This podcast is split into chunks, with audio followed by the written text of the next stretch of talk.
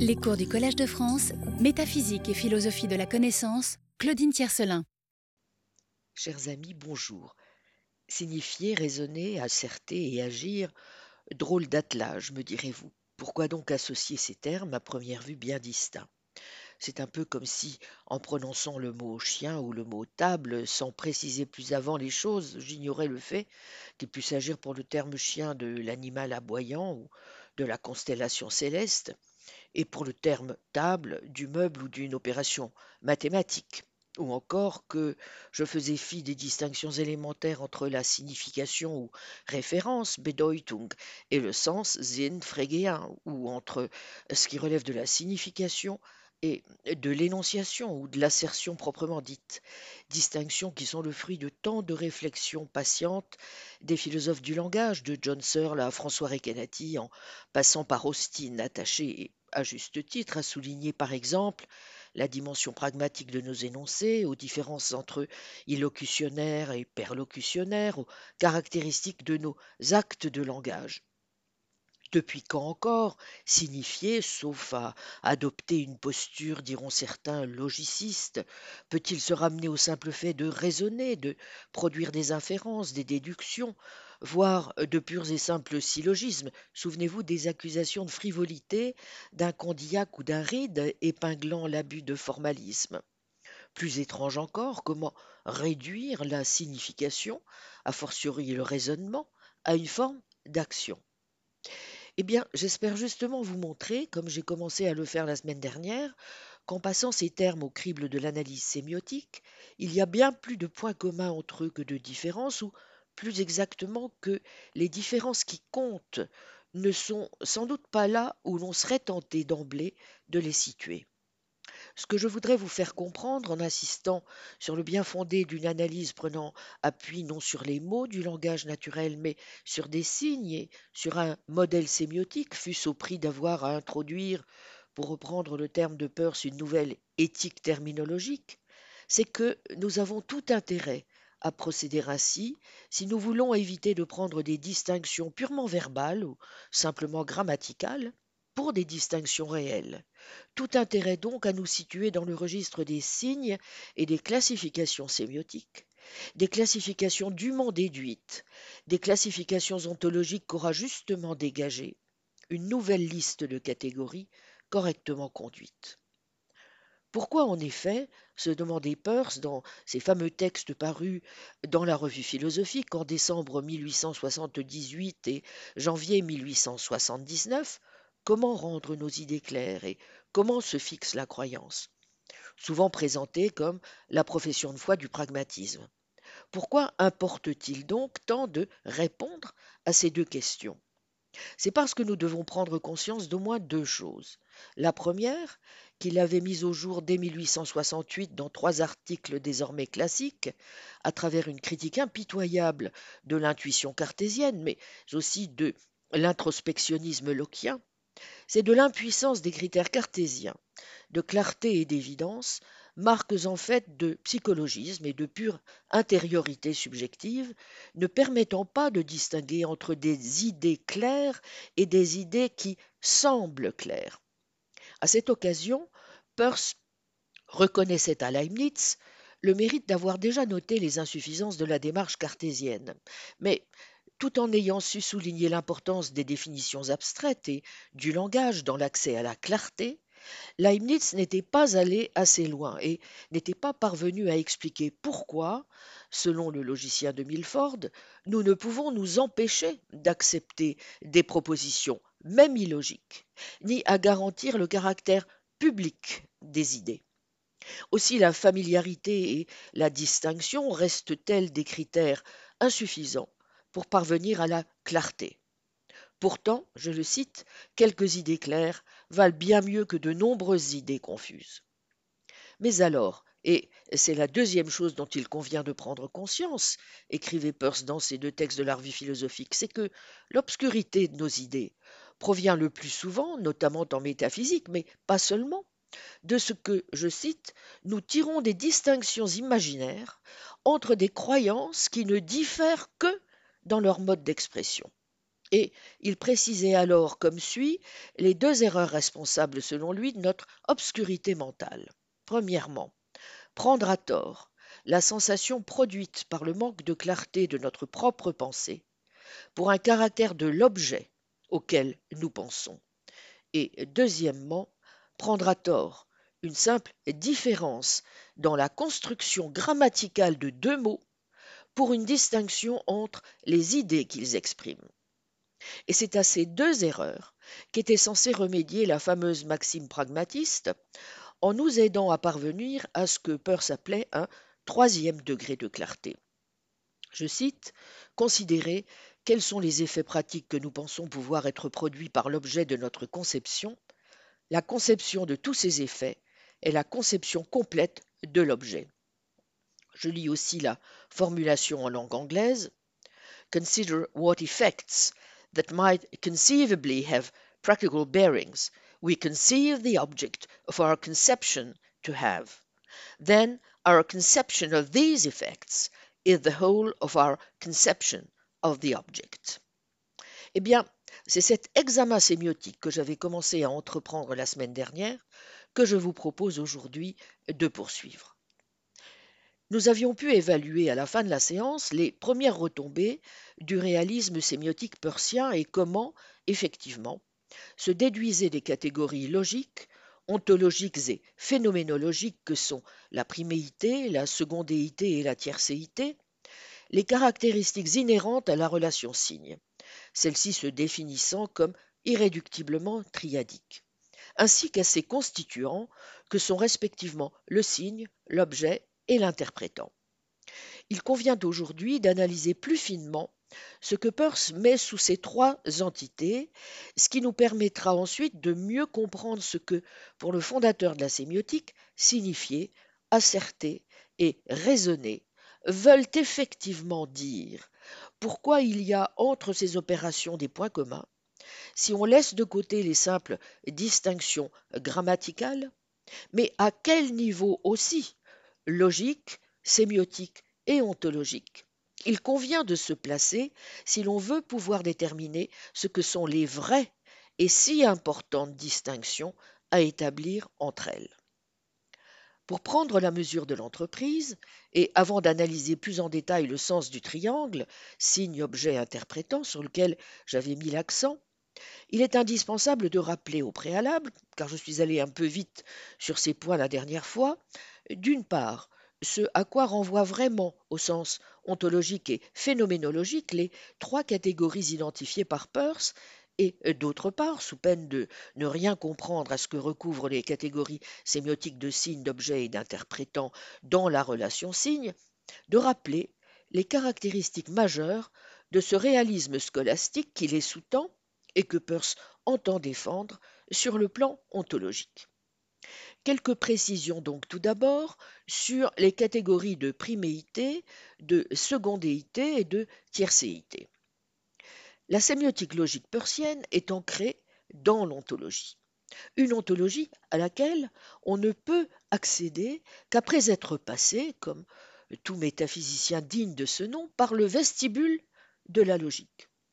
Mais une ontologie dont Peirce s'est aussi soucié, et ce de plus en plus, de montrer à quel point et de quelle manière elle devait pouvoir se lire dans le phénomène lui-même, ce pourquoi l'ontologie va de pair pour lui, et il est crucial de le noter, avec une phénoménologie, dont on a pu montrer du reste qu'elle s'apparentait, sous certains aspects, à la démarche husserlienne, ou avec ce qu'il préfère appeler une phanéroscopie.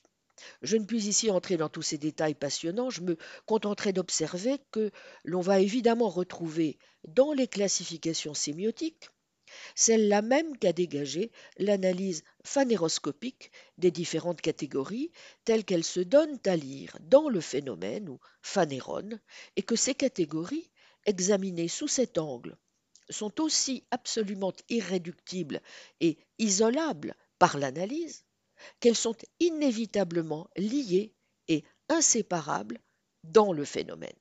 Brièvement, ces catégories que j'ai rapidement évoquées la semaine dernière sont donc au nombre de trois, la priméité, firstness, la secondéité, secondness, la tiercéité, thirdness. La priméité, catégorie sans doute la plus insaisissable, figure limite de l'intelligibilité, si tendre dit Peirce qu'on ne peut la toucher sans l'abîmer, correspond au qualia de l'expérience sensible. La couleur du magenta, l'odeur du goudron, le son d'un sifflement de train, le goût de la quinine, ce qui rend l'âme noble, l'émotion éprouvée à la contemplation d'une belle démonstration mathématique. Voilà quelques exemples. La priméité constituant irréductible du phénomène est donc la saveur sui generis du phénomène, l'absolument simple, la présentité, qui doit être entièrement séparée de toute conception de quelque chose d'autre. Ce qu'était le monde pour Adam le jour où il ouvrit les yeux.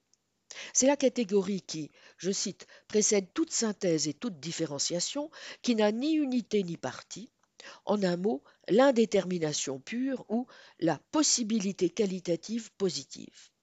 On doit se souvenir que toute description que nous en faisons ne peut qu'être fausse. Si la priméité est donc une catégorie fugitive, la secondéité, en revanche, se signale par son insistance, catégorie de l'actualité, de la force brute, du hic nunc scotiste. Elle représente la rencontre avec la facticité du concret, avec le monde extérieur.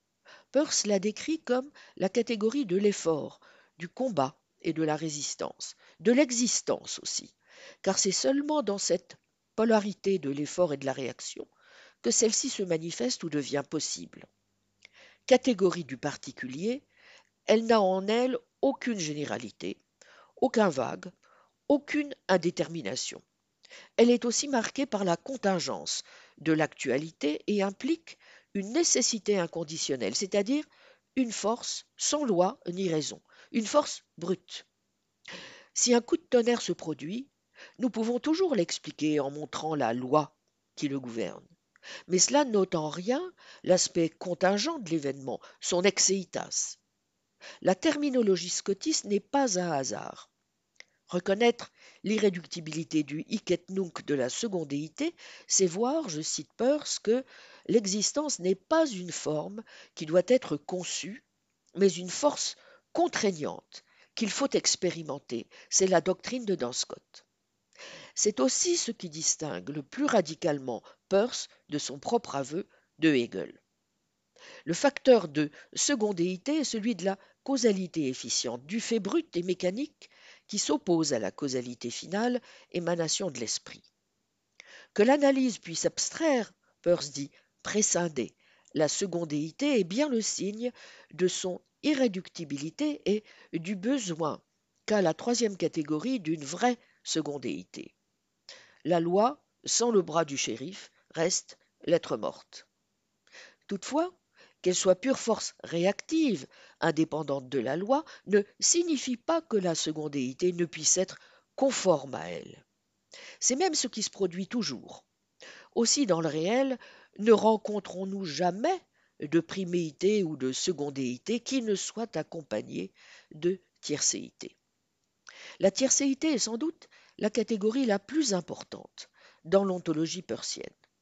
Processus de constant changement, de permanente évolution, bien qu'obéissant à certaines régularités, la tiercéité, ai-je dit, est la catégorie de la loi, de la signification, de la médiation, de l'intelligence. Elle est à la fois universelle logique et universelle réelle, car la tiercéité est, je cite, réellement opérante dans la nature, physiquement efficiente, sous la forme de tendances, de dispositions, de principes actifs ou de potentialités réelles, ce qu'il appelle parfois des would-be. Si j'ai insisté sur ces trois catégories phanéroscopiques, c'est parce qu'elles réapparaissent dans toutes les classifications que Peirce opère au niveau logico-sémiotique. Le concept premier de la sémiotique est évidemment celui de signe, mais comme nous l'avons vu, plus encore peut-être celui de relation-signe, puisque dès que nous formons une proposition et assignons des qualités à des choses, nous ne nous contentons pas de lire un réel déjà donné à livre ouvert, nous interprétons. Un signe ne dénote en effet jamais son objet directement ou diadiquement, mais toujours triadiquement. Il ne dénote son objet que parce qu'il y a un autre signe, qui n'est pas nécessairement un esprit, qui l'interprète comme le faisant. Toute proposition, laquelle n'est qu'une catégorie de signes, implique donc une référence à un objet, elle-même rendue possible par une représentation, son interprétant qui l'interprète, laquelle se fait à son tour à partir de tel ou tel aspect prélevé ou abstrait de l'objet, son fondement ou ground. Toute synthèse met donc en œuvre une relation signe pour laquelle trois catégories sont indispensables. Référence à l'objet, qualité, référence au fondement, relation, référence à l'interprétant, représentation. Prenons le cas de la pensée qui, je vous le rappelle, conséquence de la sémiotisation du mental, est un signe comme un autre. Eh bien, la pensée est un signe qui renvoie non à son objet, mais à une pensée qui est son signe interprétant, celle-ci renvoyant à son tour à une autre pensée-signe qui l'interprète, et ceci en un processus continu. Fin de citation. En résumé, le processus sémiotique est une relation à trois termes. Un signe est une chose reliée sous un certain aspect à un second signe, son objet, de telle manière qu'il met en relation une troisième chose, son interprétant, avec ce même objet, et ainsi de suite à l'infini. Comme les classifications sémiotiques sont le miroir des catégories logico-ontologiques, on peut donc toujours envisager le signe comme n'importe quel phénomène, selon qu'il est premier, second ou troisième, d'où une première trichotomie, le signe par rapport à lui-même, le signe par rapport à son objet, le signe par rapport à son interprétant. Chacune de ces divisions se décomposant à son tour, et nous avons vu la semaine dernière comment cela permettait à Peirce de dégager plusieurs trichotomies, je n'y reviens pas. Mais la deuxième chose qu'il convient de clarifier sur le plan ontologique, ce n'est plus seulement le sens des catégories elles-mêmes, ce sont les raisons pour lesquelles Peirce juge indispensable de donner à son ontologie un tour réaliste et donc de préciser ce que ce réalisme a de subtil et d'idiosyncrasique. Sans entrer une fois encore dans le détail et les complexités de sa position, sur laquelle j'ai déjà eu l'occasion de m'exprimer ici, puisqu'elle est très présente dans la position qui est la mienne en métaphysique et à bien des égards au cœur de l'essentialisme dispositionnel que je défends, il importe tout de même pour ceux d'entre vous qui prendraient les choses au vol et seraient nouveaux dans ce cours, d'en rappeler les très grandes lignes pour éviter les malentendus qui risqueraient d'entourer le sens même que Peirce donne au concept de signe, d'objet et d'interprétant du signe. Tout d'abord, Notons qu'il y a quelque chose de paradoxal à voir le fondateur de la sémiotique, mais celui qui a aussi, ne l'oublions pas, la casquette de fondateur du pragmatisme, revendiquer une ontologie réaliste, là où l'on attendrait plutôt sur, où on l'attendrait plutôt sur le terrain du nominalisme. Je vous rappelais à l'instant la formulation fameuse en 1878 de la maxime censée être au fondement du mouvement pragmatiste et qui nous introduit à ce que pour lui signifier doit pouvoir vouloir dire. Eh bien, si l'on fait dépendre le sens d'un concept, comme cela semble être sous-entendu par la maxime, de l'ensemble de ses effets pratiques concevables. Une ontologie nominaliste semble assurément plus naturelle. L'autre grand représentant du pragmatisme classique, en l'occurrence William James, en était du reste convaincu, je le cite. Le pragmatisme s'accorde avec le nominalisme en faisant constamment appel à des particuliers. On associe aussi, vous le savez, le nom de John Dewey à l'instrumentalisme. De même, lorsque l'on pose les termes du débat entre réalisme et antiréalisme en philosophie des sciences, il est courant d'associer relativement à leur conception de la vérité, de la signification, de l'expérience ou de l'enquête, des pragmatistes de tous bords, avec telle ou telle forme d'opérationnalisme, de vérificationnisme, d'instrumentalisme, de conventionnalisme ou de nominalisme. Bref, l'alliance du pragmatisme avec le réalisme a de quoi surprendre, et plus encore si à cela on ajoute qu'un tel réalisme pragmatiste implique un fort engagement métaphysique. Pourtant, force est de le reconnaître, il est au moins une exception à l'image plus volontiers nominaliste que l'on se fait du pragmatisme, et c'est celle de son fondateur lui-même. Bien qu'avouant avoir été, je le cite, un peu aveuglé par des préjugés nominalistes, Peirce déclare aussi n'avoir jamais été capable de penser différemment sur cette question du nominalisme et du réalisme, allant jusqu'à se qualifier de réaliste scolastique d'une mouture particulièrement extrême, fin de citation, ou encore de réaliste se contentant d'adapter les vertus de la théorie scotiste aux exigences de la science moderne. Peirce va même jusqu'à dire qu'il y a une affinité logique entre le pragmatisme et le réalisme. Et allons plus loin, entre le pragmatisme, le réalisme et une métaphysique scientifique réaliste. Pour lui, en effet, le pragmatisme, c'est d'abord non une fin, mais le moyen, une fois la philosophie purifiée et tout le fatras déblayé, d'ériger une métaphysique scientifique réaliste. Tout en admettant qu'aucun réaliste n'est assez stupide pour soutenir qu'aucun universel n'est une fiction, Peirce juge donc irrésistible les raisons d'être réaliste, tout en précisant que tout le monde devrait commencer par être nominaliste, position plus simple et conforme à ce que prescrit de suivre l'économie de la recherche, et poursuivre dans cette opinion jusqu'à ce qu'il soit forcé d'y renoncer par la force majeure de faits irréconciliable. Fin de citation. Et d'ajouter que, je cite, jamais le pragmatisme n'aurait pu entrer dans la tête de quelqu'un qui n'aurait pas été déjà convaincu de l'existence d'universaux réels. Ce n'est donc pas en toute rigueur le pragmatisme, vous voyez, qui est premier, c'est le réalisme et le projet métaphysique tout entier.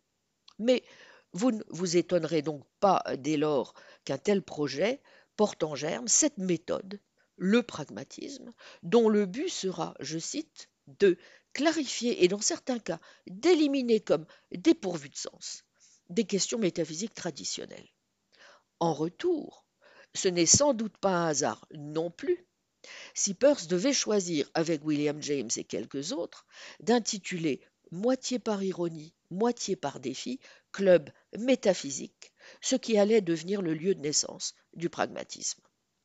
Quoi qu'il en soit, Peirce considérait donc, vous le voyez, qu'il y avait une affinité logique entre le pragmatisme et le réalisme. Mais alors, comment et pourquoi? Eh bien, pour aller vite, je dirais que cinq traits majeurs caractérisent sa position qui devraient nous permettre d'y voir un peu plus clair dans son réalisme. La première chose à noter, et il n'est pas étonnant que cela nous reconduise tout de suite sur le sol des questions qui nous tiennent à cœur depuis le début dans ce cours, sur la sémiotique et l'ontologie, au travers de l'association étroite entre ces trois pôles du triangle langage-esprit-monde, et c'est celle-ci. Avant d'être une doctrine, le pragmatisme, tel du moins donc qu'il a d'abord été conçu par le fondateur à Harvard du Metaphysical Club, est de fait une méthode philosophique dont le but est d'élucider le sens de nos concepts et de nos distinctions grammaticales ou réelles, de façon à clarifier, voire à éliminer les pseudo-problèmes dont la métaphysique est encombrée. Ce pourquoi, du reste, on n'a pas manqué de voir certaines parentés entre la démarche et celle que suivront les positivistes logiques du cercle de Vienne. Et parmi ces pseudo-problèmes, il en est un majeur, celui précisément qui nous occupe, comme il a occupé les philosophes depuis l'Antiquité avant d'être reformulé, comme on sait, au Moyen Âge, et c'est le problème des universaux. Or, l'importance décisive tant pour la logique que pour la métaphysique et la morale du problème des universaux, dont Peirce est d'entrer le jeu, comme le sera aussi Bertrand Russell, convaincu n'a d'égal selon lui que l'obscurité et l'inintelligibilité des exposés qui lui sont consacrés, et ce notamment en raison des ambiguïtés du langage ordinaire. En l'occurrence, le malentendu le plus grossier et le plus tenace, on le mesure du reste encore aujourd'hui dans les discussions et prises de position et l'incompréhension qui entourent le concept de réalisme, pour ne rien dire de celui d'universalisme, est celui qui consiste à croire que la querelle des universaux a quoi que ce soit à voir, insiste Peirce, avec des idées platoniciennes. Or, et nous avions du reste pu le vérifier dans le cours, en examinant de plus près différentes formes prises par le réalisme médiéval, notamment chez Duns Scott, mais pas seulement, je cite Peirce, on ne doit pas s'imaginer qu'aucun éminent réaliste du XIIIe ou du XIVe siècle soutenait qu'un universel est ce qu'en français on appellerait une chose, comme l'avaient fait, semble-t-il, à une époque antérieure, certains réalistes et certains nominalistes aussi, même si ce n'est pas tout à fait sûr puisqu'on a perdu leurs écrits. Leur définition même d'universel admet qu'il soit de la même nature générique qu'un mot, à savoir ceci, quod natum aptum est predicari de pluribus. Leur doctrine ne disait pas non plus qu'un universel lui-même est réel. Peut-être certains, c'est vrai, le pensaient-ils, mais le réalisme ne tenait pas dans cette opinion. Il tenait en ce que, pour eux, ce que le mot signifie, par opposition à ce que on peut en dire vraiment est réel. Fin. En d'autres termes, il est crucial de ne pas réduire le concept de réalisme à celui de platonisme, ou à ce que certains métaphysiciens aujourd'hui encore, comme Michael David, mais pour s'y opposer Putnam, appellent obstinément le réalisme métaphysique. Le problème de fond n'est pas en effet celui de savoir s'il existe des universaux en dehors de nos idées ou de nos mots. L'alternative essai inanima ou essai extra animam ne cesse de répéter Peirce après les médiévaux est tout simplement fausse. Les universaux sont naturellement des mots ou des concepts, mais ne sont-ils que cela? Les nominalistes disent que c'est un simple mot, et façon simple, et cette opinion est approximativement vraie. Fin de citation. Ce qui oppose en vérité réaliste et nominaliste, c'est la question du fondement de l'universalité, du fundamentum universalitatis. Toute autre conception n'est, je cite, qu'une caricature de la pensée scolastique. Ainsi, à la racine de la position métaphysique persienne et de l'engagement en faveur d'un certain type de réalisme se trouve d'abord la conviction d'une fausse opposition entre le réalisme métaphysique ou platonisme et le nominalisme. La plupart des nominalistes sont en fait des platonistes déguisés, qui s'imaginent que les choses existent indépendamment de toute relation à la conception qu'en a l'esprit. Or, je cite, en fait, un réaliste, c'est simplement quelqu'un qui sait qu'il n'y a pas plus de réalité cachée que celle qui est représentée dans une représentation vraie. Puisque donc le mot homme est vrai de quelque chose, ce que homme signifie est réel.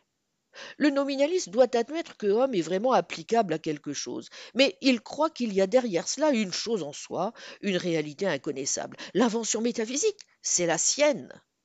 Les nominalistes modernes sont la plupart du temps des hommes superficiels qui ne savent pas, comme le savaient les plus profonds Rosselin et Occam, qu'une réalité qui n'a pas de représentation est une réalité qui n'a ni relation ni qualité. Fin de citation. Il y a donc bien, vous voyez, un platonisme nominaliste qui consiste à concevoir l'existence de choses indépendamment de toute relation à la conception qu'en a l'esprit. Le réalisme scolastique, au contraire, va refuser d'introduire des entités universelles ou singulières qui seraient totalement indépendantes de la pensée et de la signification. Le problème correctement posé devient alors celui-ci. Je cite Le réel, c'est non pas ce qu'il nous arrive d'en penser, c'est ce qui reste inchangé par ce que nous pouvons en penser. La question est donc de savoir si homme, cheval et autres noms de classe naturelle correspondent à quelque chose que tous les hommes ou tous les chevaux ont réellement en commun, indépendamment de notre pensée, ou bien si ces classes sont simplement constituées par une similitude, à la manière dont notre esprit est affecté par des objets individuels qui n'ont en eux-mêmes aucune espèce de ressemblance ou de rapport. Fin de citation. Le fond de tous les arguments nominalistes, écrit encore Peirce, se rapporte à une res extra animam, là où le réaliste défend sa position en assumant simplement que l'objet immédiat de la pensée dans un jugement vrai est réel. Vous voyez que conceptualistes, nominalistes et platoniciens sont donc renvoyés dos à dos.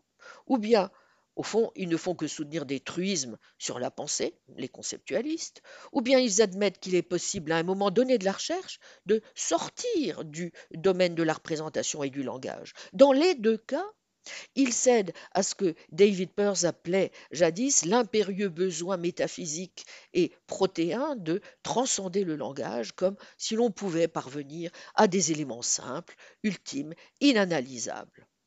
Tel sera l'esprit de la critique que fera Peirce dès 1868 de l'intuition, des sensations simples, du fondationalisme sous toutes ses formes. Mais il restera aussi à déterminer comment et pourquoi alors les universaux sont réels, c'est-à-dire ne se réduisent pas à ce que nous pouvons en dire ou en penser. Et on retrouvera des arguments voisins dans le rejet par Putnam du reste du réalisme métaphysique ou externalisme, assorti de sa première défense en 1981 du réalisme interne puis de la relativité conceptuelle. Incidemment, Telle est aussi l'une des raisons pour lesquelles Peirce ne trouve rien à objecter, comme j'ai eu l'occasion de le dire, à la position idéaliste de Berkeley, considérant même que le pragmatisme doit aller dans le sens d'une forme ou une autre d'idéalisme, dit-il, objectif. Une conséquence décisive de cette position, directement issue, notons-le bien, du pragmatisme, est que tout réalisme authentique et c'est la deuxième caractéristique de ce réalisme, se présente avant tout comme un réalisme donc sémantique. L'éloge que fait Peirce des médiévaux, réalistes et nominalistes confondus, est éloquent. Tous ont mis l'accent sur l'impossible relation de correspondance entre les mots et les choses. En identifiant l'être à l'intelligibilité et à la prédicabilité, le réalisme naïf qui présente la réalité comme radicalement indépendante de l'esprit est absurde.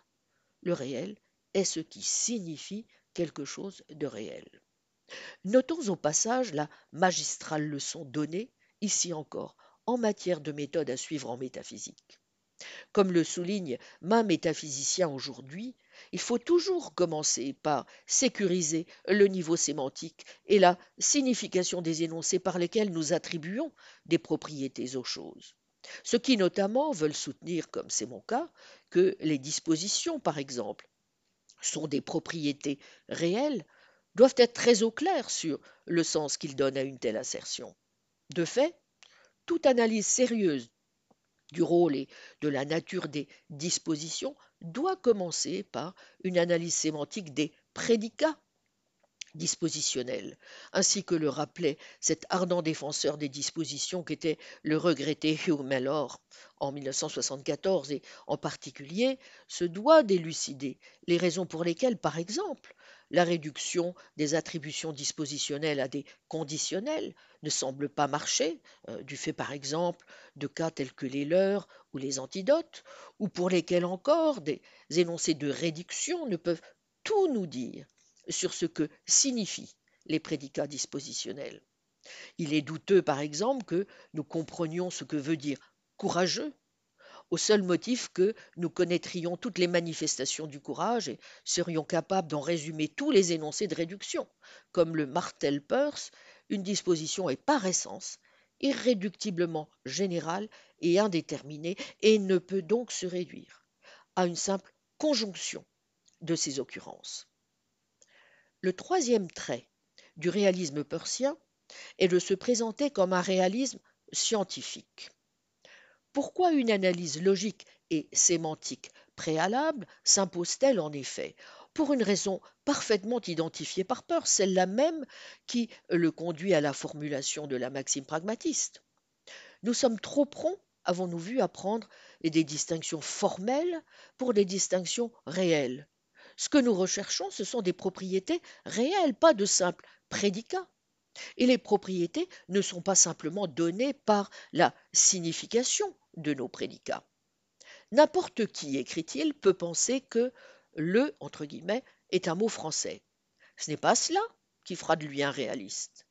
Mais s'il pense que le mot dur soit lui-même réel ou pas, que la propriété le caractère, le prédicat dureté, n'est pas une invention des hommes, comme l'est le mot, mais se trouve réellement et vraiment dans les choses dures et uniques en elles toutes, sous la description d'une habitude, d'une disposition ou d'un comportement, alors oui, il est réaliste. citation. En d'autres termes, ce que nous voulons, c'est qu'un énoncé conditionnel et non vérifonctionnel tel que si X tombait, il se briserait, comporte ce que nous appellerions aujourd'hui un vérifacteur, truth maker. Comme l'a souligné Susan Hack, le réalisme scolastique relève bien pour Peirce d'une métaphysique scientifique, au sens où il s'agit d'une hypothèse abductive supérieure, qui n'a rien d'un pur choix a priori ou d'une affaire de goût, mais qui est absolument nécessaire si on veut tout simplement expliquer comment la science est possible. En effet, ce que cherche la science, ce n'est pas seulement à décrire, c'est à expliquer les phénomènes naturels. Entreprise qui serait vouée à l'échec s'il n'y avait pas de loi réelle à découvrir. Ce qui de nouveau présuppose l'existence d'espèces réelles de choses dans le monde. Il ne s'agit pas seulement d'énoncer vrai de régularité, mais de lois authentiques, de généralisations vraies pour toutes les instances non seulement actuelles, mais possibles de nature donc à nous dire ce qui arriverait si, et pas seulement ce qui arrive lorsque, sans quoi la prédiction serait impossible, et l'induction sans fondement. Certes, le tableau nominaliste est plus simple, mais il ne peut expliquer comment l'enquête scientifique est tout bonnement possible. Et c'est pourquoi, contrairement par exemple à la thèse de Gilbert Rye, thèse contre-intuitive selon laquelle euh, tant qu'une chose fragile A et une chose non fragile B ne tombent pas, il n'y a aucune différence factuelle entre elles, il faut dire que si A est fragile et que B ne l'est pas, alors qu'elles tombent ou non, elles doivent bien différer en quelque façon. La différence la plus évidente consistant dans le fait que A a la propriété d'être fragile, ce que n'a pas B. Or, dès 1878, Peirce a jeté les bases de la méthode à suivre dans les sciences pour déterminer la vérité. En d'autres termes, la signification authentique, et nous revenons toujours à ce fameux concept de signifier, d'une proposition donnée. Le sens de celle-ci est lui-même donné dans une autre proposition, laquelle n'est qu'une description générale de tous les phénomènes expérimentaux virtuellement prédits par la proposition initiale. Ainsi, comment allez-vous, par exemple, déterminer la signification d'un terme comme dur ou d'une proposition comme ceci est dur? Eh bien, la signification du terme dur ou de la proposition ceci est dur se traduira par non rayable par d'autres substances ou comme ceci ne sera pas rayé par maintes autres substances. En outre, si on s'appuie aussi sur la logique, celle-ci nous apprend qu'il est possible de procéder à l'identification de toute proposition catégorique avec une hypothétique ou conséquence. Et nous allons voir que cela importe pour comprendre que pour peur, signifier n'est jamais vraiment totalement distinct de raisonner ou d'inférer.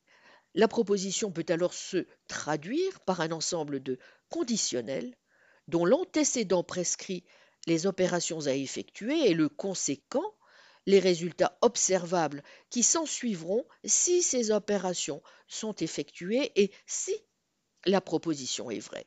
Mais, et c'est crucial pour comprendre la nature de ce réalisme ontologique qui prend, vous le voyez, un tour dispositionnel, Peirce renonce vite à la lecture simplement indicative ou ce qu'on appelle l'interprétation matérielle ou philonienne du conditionnel, aux accents opérationnaliste et vérificationniste pour une lecture subjonctive du conditionnel. Je le cite Je suis moi-même allé trop loin en direction du nominalisme quand j'ai dit que c'était purement et simplement une question de commodité de langage qui nous faisait dire qu'un diamant est dur quand on n'appuie pas dessus ou qu'il est mou jusqu'à ce qu'on ait appuyé dessus. Je dis maintenant que l'expérimentation prouvera que le diamant est dur comme un fait positif. C'est-à-dire que c'est un fait réel qu'il résisterait, would resist, à la pression, ce qui revient à un réalisme scolastique extrême. Fin de citation. Vous voyez que l'énoncé déconditionnel devient dès lors synonyme de l'expression d'une loi ou habitude qui régit l'expérience et qui constitue la signification ultime de la proposition. Je cite Dire qu'un corps est dur ou rouge ou lourd ou d'un poids donné, ou qu'il a toute autre propriété, c'est dire qu'il est soumis à la loi et qu'il est donc un énoncé, se rapportant au futur. Fin de citation. Aussi le réaliste scolastique considérera-t-il une loi de la nature comme réelle et comme ayant une sorte de essai in futuro, mettant ainsi en avant l'espèce d'universaux auquel la science moderne est le plus attentive? Vous ne serez sans doute pas étonné d'apprendre que Peirce voit en cet universel une instance de la troisième catégorie ou tiercéité, thirdness, ce qui implique notamment qu'il soit impossible à ses yeux de réduire le moindre énoncé de la maxime pragmatiste à une pure somme finie d'expériences singulières. Il saurait être question que d'espèces générales, de phénomènes expérimentaux. Mais cela revient aussi à dire contre le nominaliste que les universaux ne sont pas de simples créations mentales, ce sont des principes actifs dans la nature. Peirce insiste sur le caractère nomologique de la régularité de cette tendance ou disposition à agir, habitude ou encore would-be qu'il est possible de décrire en termes généraux. À l'évidence, le réalisme scientifique est donc assumé par le réalisme dispositionnel. Mais, et c'est la quatrième caractéristique majeure du réalisme scolastique, Peirce estime qu'un pas supplémentaire est encore nécessaire en direction de l'intelligibilité du monde. C'est pourquoi le réalisme scientifique doit prendre un tournant métaphysique et s'engager en faveur de possibilia métaphysiques réels. Car si la signification d'une proposition correctement comprise ne peut se réduire à des événements individuels actuels, mais implique des relations entre des événements. Alors, il nous faut admettre que le possible est réel. L'originalité du réalisme scolastique persien réside dans cet accent mis sur une indétermination irréductible aux deux extrêmes, si je puis dire, du processus de connaissance comme enquête. Irréductibilité et réalité de la tiercéité, thirdness ou généralité d'une part, celle de la priméité, firstness, vague ou spontanéité d'autre part.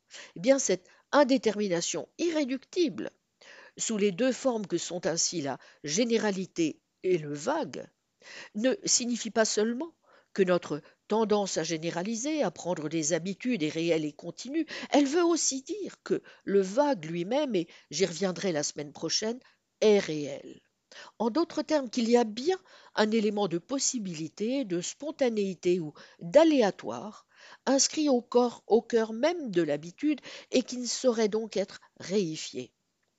Par cette thèse, qui prend le nom de tukisme, Peirce soutient donc aussi que le hasard absolu est un facteur de l'univers, le troisième élément de sa cosmologie sunéquiste et tukiste étant l'agapisme, l'évolution sans laquelle on ne pourrait donner de sens au passage du vague au défini. J'en viens alors au cinquième et dernier trait majeur du réalisme persien. Il s'agit d'un réalisme scotiste ou même, pour finir, ce qu'il ne craint pas de qualifier de réalisme scolastique extrême.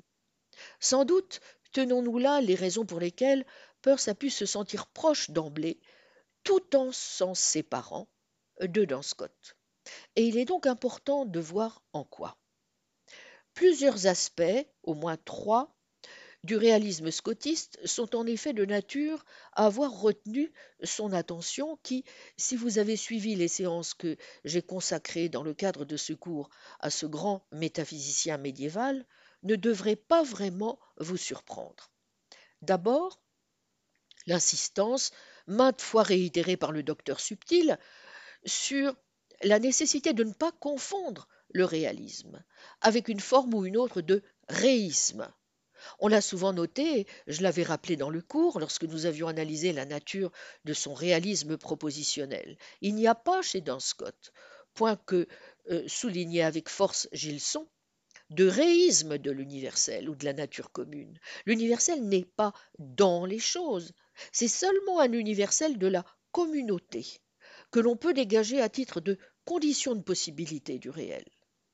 Peirce reprend la tripartition elle-même fortement inspirée, bien que modifiée, d'Avicenne, que Lan Scott effectue entre l'universel métaphysique, l'universel logique et l'universel physique. Schématiquement, L'universel métaphysique, c'est la nature commune ou l'essence existant dans une pluralité d'individus de même espèce, non pas sous la forme d'une existence actuelle dans des objets physiques concrets, mais telle qu'elle, indépendamment de toute concrétisation, dans son état d'indétermination ou d'indifférenciation positive. La nature commune n'est donc ni un singulier doté d'une unité numérique, ni un universel qui n'aurait d'autre unité que celle de la prédicabilité logique, c'est un entre-deux, ne se confondant avec aucun des deux et ne s'y réduisant pas davantage. Car l'universel physique est le résultat de la contraction de la nature commune dans son état originel d'indétermination sur le mode de l'individualité par addition du principe d'individuation qu'est l'exeitas à la nature commune. L'universel logique, quant à lui, confère à l'universel métaphysique son unité logique ou intellectuelle, mais sans lui conférer sa communauté réelle ou métaphysique. Eh bien, suivant dans Scott, Peirce admet ainsi certaines réalités ou formalités métaphysiques qui ne se réduisent ni à des supposites physiques, ni à des noms conventionnels, puisque leur unité réelle, bien que découverte par l'intellect, n'est pas produite par lui. Une distinction s'impose en effet, selon lui, entre généralité logique et communauté réelle. Partant, tout réalisme digne de ce nom doit se définir comme un réalisme anti-réductionniste ou un réalisme de l'indéterminé ou du vague sur les trois plans logique, épistémique et ontologique. Critiquer le nominalisme, ce sera donc refuser toutes les formes de réductionnisme. C'est une telle indétermination ou indifférenciation de l'ens reale que Don Scott avait lui-même reprise d'Avicenne, dont Peirce juge qu'elle constitue l'un des aspects les plus importants de l'établissement par Scott de la réalité des universaux. Je cite ces deux textes importants que je vous invite vraiment à méditer. Le premier, le grand argument en faveur du nominalisme est qu'il n'y a aucun homme, sauf s'il y a un homme particulier. Mais cela n'affecte pas le réalisme de Scott. Il y a une grande différence entre homme, indépendamment de ce que peuvent être les autres déterminations, et homme avec telle ou telle série particulière de détermination. Fin de citation. Et plus loin, il faut au contraire ne pas céder au préjugé ocamiste selon lequel, dans la pensée, l'être, le développement, l'indéfini est dû à une dégénérescence d'un état premier parfaitement défini. La vérité est plutôt du côté des réalistes scolastiques, pour qui le non fixé est l'état originel, et le défini et le déterminé ne sont en grande partie que des approximations sur le plan du développement, de l'épistémologie et de la métaphysique. Mais Peirce retient une deuxième idée scotiste, à savoir que le quod quid est est antérieur à ses manières d'être, equinitas est equinitas tantum, et que c'est lui qui est l'objet propre du métaphysicien, car il est en puissance de détermination à égale distance du physicien, qui le considère dans ses déterminations concrètes, et du logicien, qui le considère comme déterminé à l'universalité. Cette universalité réelle, eh bien Peirce la voit à l'œuvre en fait partout, dans la connaissance, dans la pensée en général, qui s'exprime, comme on l'a vu et comme nous allons encore le vérifier, sous la forme précisément du signe, je le cite, puisqu'aucune connaissance que nous pouvons avoir n'est absolument déterminée, les universaux doivent avoir une existence réelle. Elle est aussi à l'œuvre en logique.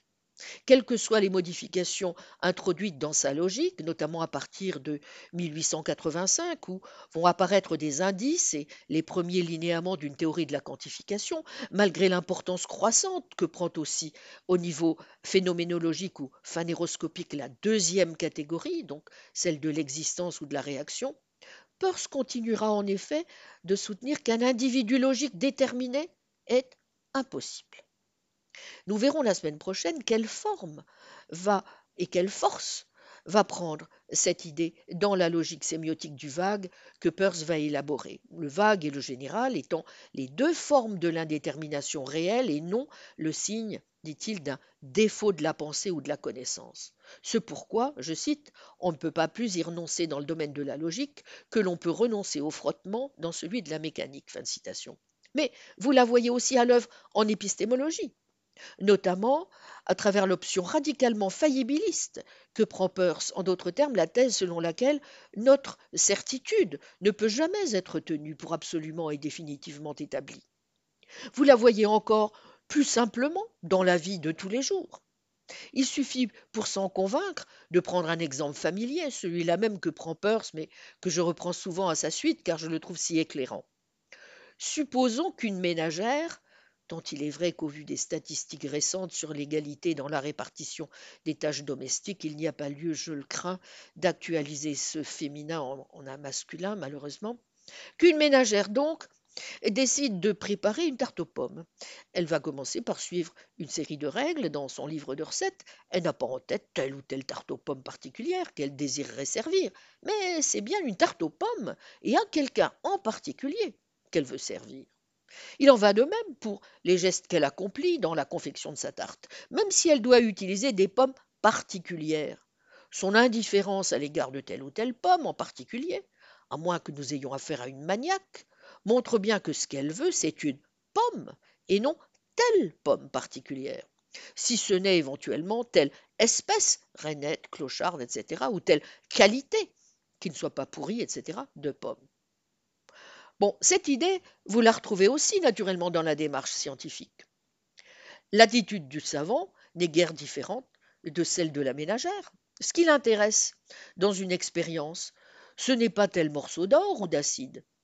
Ce que sa recherche vise, ce n'est pas l'échantillon particulier, c'est la structure moléculaire, c'est-à-dire eh bien, une certaine nature qui n'est en soi ni particulière ni universelle, ni particulière parce que le cas singulier n'est qu'une contraction de cette nature, ni universelle parce que l'universalité n'est pas actuelle mais potentielle, sous la forme d'une habitude, d'une disposition ou d'une tendance prédicable. Je cite quand un expérimentateur parle d'un phénomène tel que le phénomène de Hall.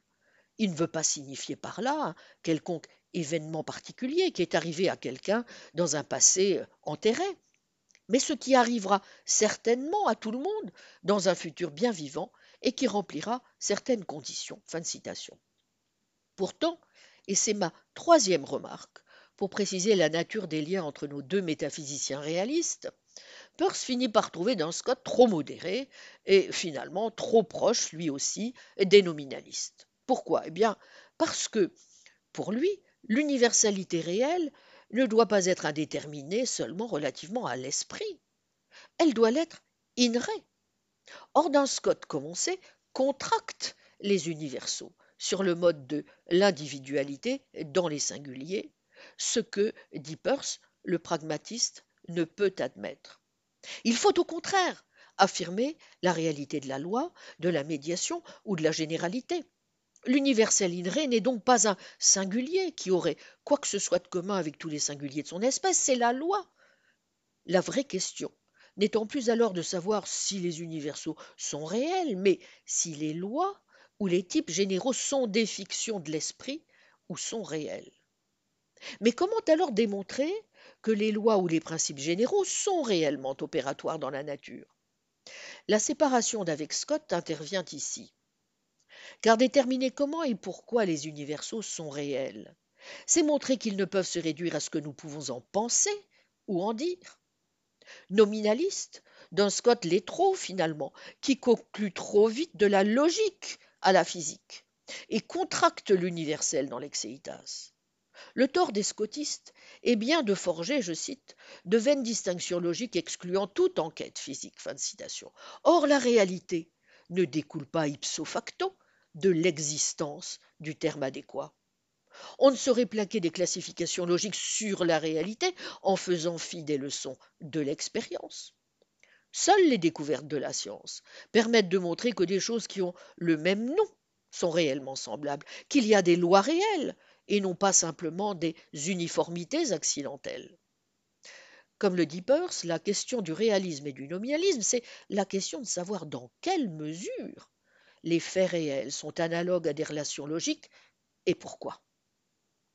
À la logique des relatifs, de montrer alors, contre les scolastiques dont les formes sont trop statiques, que les relations sont aussi fondamentales que les qualités et pourraient bien constituer l'essence de l'objet.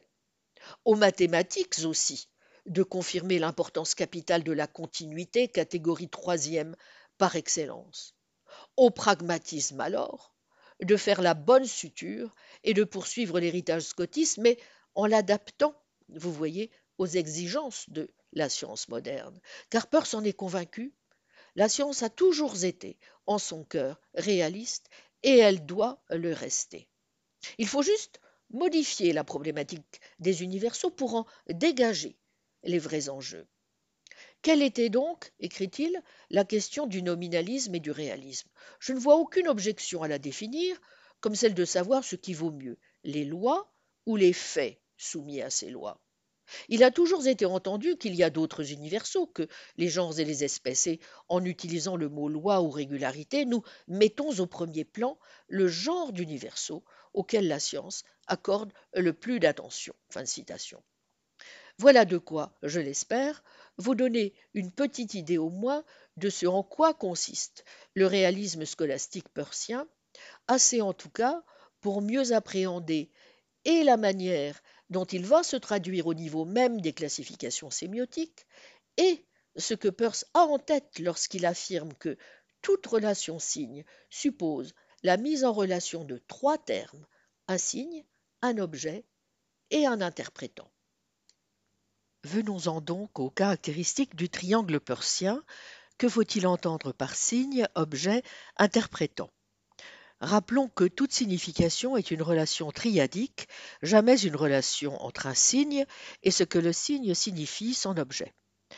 Dans sa forme authentique, la tiercéité est la relation triadique existant entre un signe, son objet et la pensée interprétante, elle-même signe, considérée comme constituant le mode d'être d'un signe. Un signe ou représentamène est un premier qui entretient avec un second appelé son objet une relation triadique si authentique qu'il peut déterminer un troisième appelé son interprétant à entretenir avec son objet la même relation triadique qu'il entretient lui-même avec ce même objet. L'analyse de la relation signe passe donc par l'examen de la relation triadique complète entre objet signes et interprétants qui n'ont de sens qu'en relation l'un avec l'autre. Commençons par l'examen de l'objet du signe. Je cite Peirce, un signe ou représentamen est quelque chose qui représente à quelqu'un quelque chose sous quelque rapport, respect, ou à quelque titre, capacity. Il s'adresse à quelqu'un, c'est-à-dire crée dans l'esprit de cette personne un signe équivalent ou peut-être plus développé. Ce signe qu'il crée je l'appelle l'interprétant du premier. Le signe représente quelque chose, son objet. Il représente cet objet non sous tous les rapports, mais par référence à une sorte d'idée que j'ai appelée quelquefois le fondement, ground, du représentamen. Fin de citation. Le processus sémiotique est donc d'abord une relation à trois termes. Un signe est une chose reliée sous un certain aspect, un second signe son objet, de telle manière qu'il mette en relation une troisième chose, son interprétant, avec ce même objet, et ainsi de suite. La première chose à noter, c'est donc ceci. Le statut de l'objet tient tout entier dans le caractère paradoxal et subtil du réalisme scolastique dont je viens de vous donner les grandes lignes.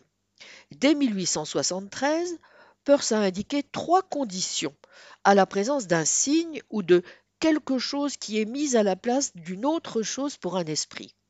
il faut, dit-il, que le signe, je cite, ait des caractères qui nous permettent de le distinguer d'autres objets, qu'ils soient d'une manière ou d'une autre affectés par l'objet qu'il signifie, que l'on puisse donc repérer, vous voyez, une relation causale soit d'ailleurs de l'objet au signe, c'est le cas par exemple de la girouette, directement mue par la force du vent, de la photographie causée par une lumière radiante à partir de l'objet qu'elle représente, soit du signe vers l'objet. C'est le cas de la promesse, qui n'est, je cite, signe de la chose promise que dans la mesure où elle causera elle-même l'existence de son être. La troisième condition est qu'il s'adresse à l'esprit. Eh bien, toute la subtilité de l'analyse tient dans le respect de cette double condition. L'objet doit être à la fois réel et signe. Il faut maintenir l'efficace causale, seconde, de l'objet tout en respectant cette idée que l'objet est lui-même d'emblée pris dans le réseau des signes, conformément au refus de la connaissance intuitive. L'objet est d'abord signe parce qu'il est toujours saisi à partir de son fondement ground. Tout référent est une sorte de cas limite fictif déjà structuré par les règles du langage, toujours saisi à partir d'un certain angle, le ground, qui fait éclater l'objet dans la représentation en une multiplicité d'aspects. Le ground est donc la relation du signe à l'objet et ce qui justifie, vous voyez, un certain type d'interprétation. C'est en effet un attribut de l'objet en tant que cet objet a été choisi d'une certaine façon et que certains de ses attributs ont été rendus pertinents. Prenez l'expression cette table est cirée. La table aurait pu être perçue et décrite comme solide, belle, etc. Le ground n'est donc pas le signe véhicule car ce dernier possède maintes caractéristiques non pertinentes à sa fonction signe. Le ground, c'est le point de vue selon lequel on interprète le signe véhicule comme signe de son objet. C'est dans les termes du fondement de la signification que Peirce élabore justement la division des signes en icônes, indices et symboles que nous avons analysés lors de la dernière séance. L'icône se rattache à l'objet se rattache à l'objet par ressemblance ou si l'objet est une simple qualité ou un simple type en l'incarnant ou en l'exemplifiant. Si l'on choisit de prendre un morceau de tissu comme euh, l'échantillon d'une couleur, alors on l'utilise, on l'utilise dans son caractère comme signe de la couleur qu'il incarne. Un indice sera rattaché à l'objet existentiellement en en étant un effet, comme la fumée est un effet du feu et signifie par là l'existence d'un feu à l'endroit où celui-ci apparaît. Enfin, un symbole est rattaché à son objet par une règle qui a pour effet de dire qu'il doit être interprété comme signifiant cet objet, par exemple, les parties conventionnellement signifiantes du discours humain. Le fondement d'un symbole est ainsi directement sémiotique, mais pas ceux des index et des icônes. Dans chaque cas, il faut distinguer entre la signification que le fondement signifie et le fondement lui-même. La signification est ce que l'on est justifié à interpréter. Le fondement est ce qui justifie ou détermine cette interprétabilité. Bien que le ground d'un signe justifie certaines interprétations de ce signe, il n'est pas infaillible. C'est pourquoi certains signes sont faux.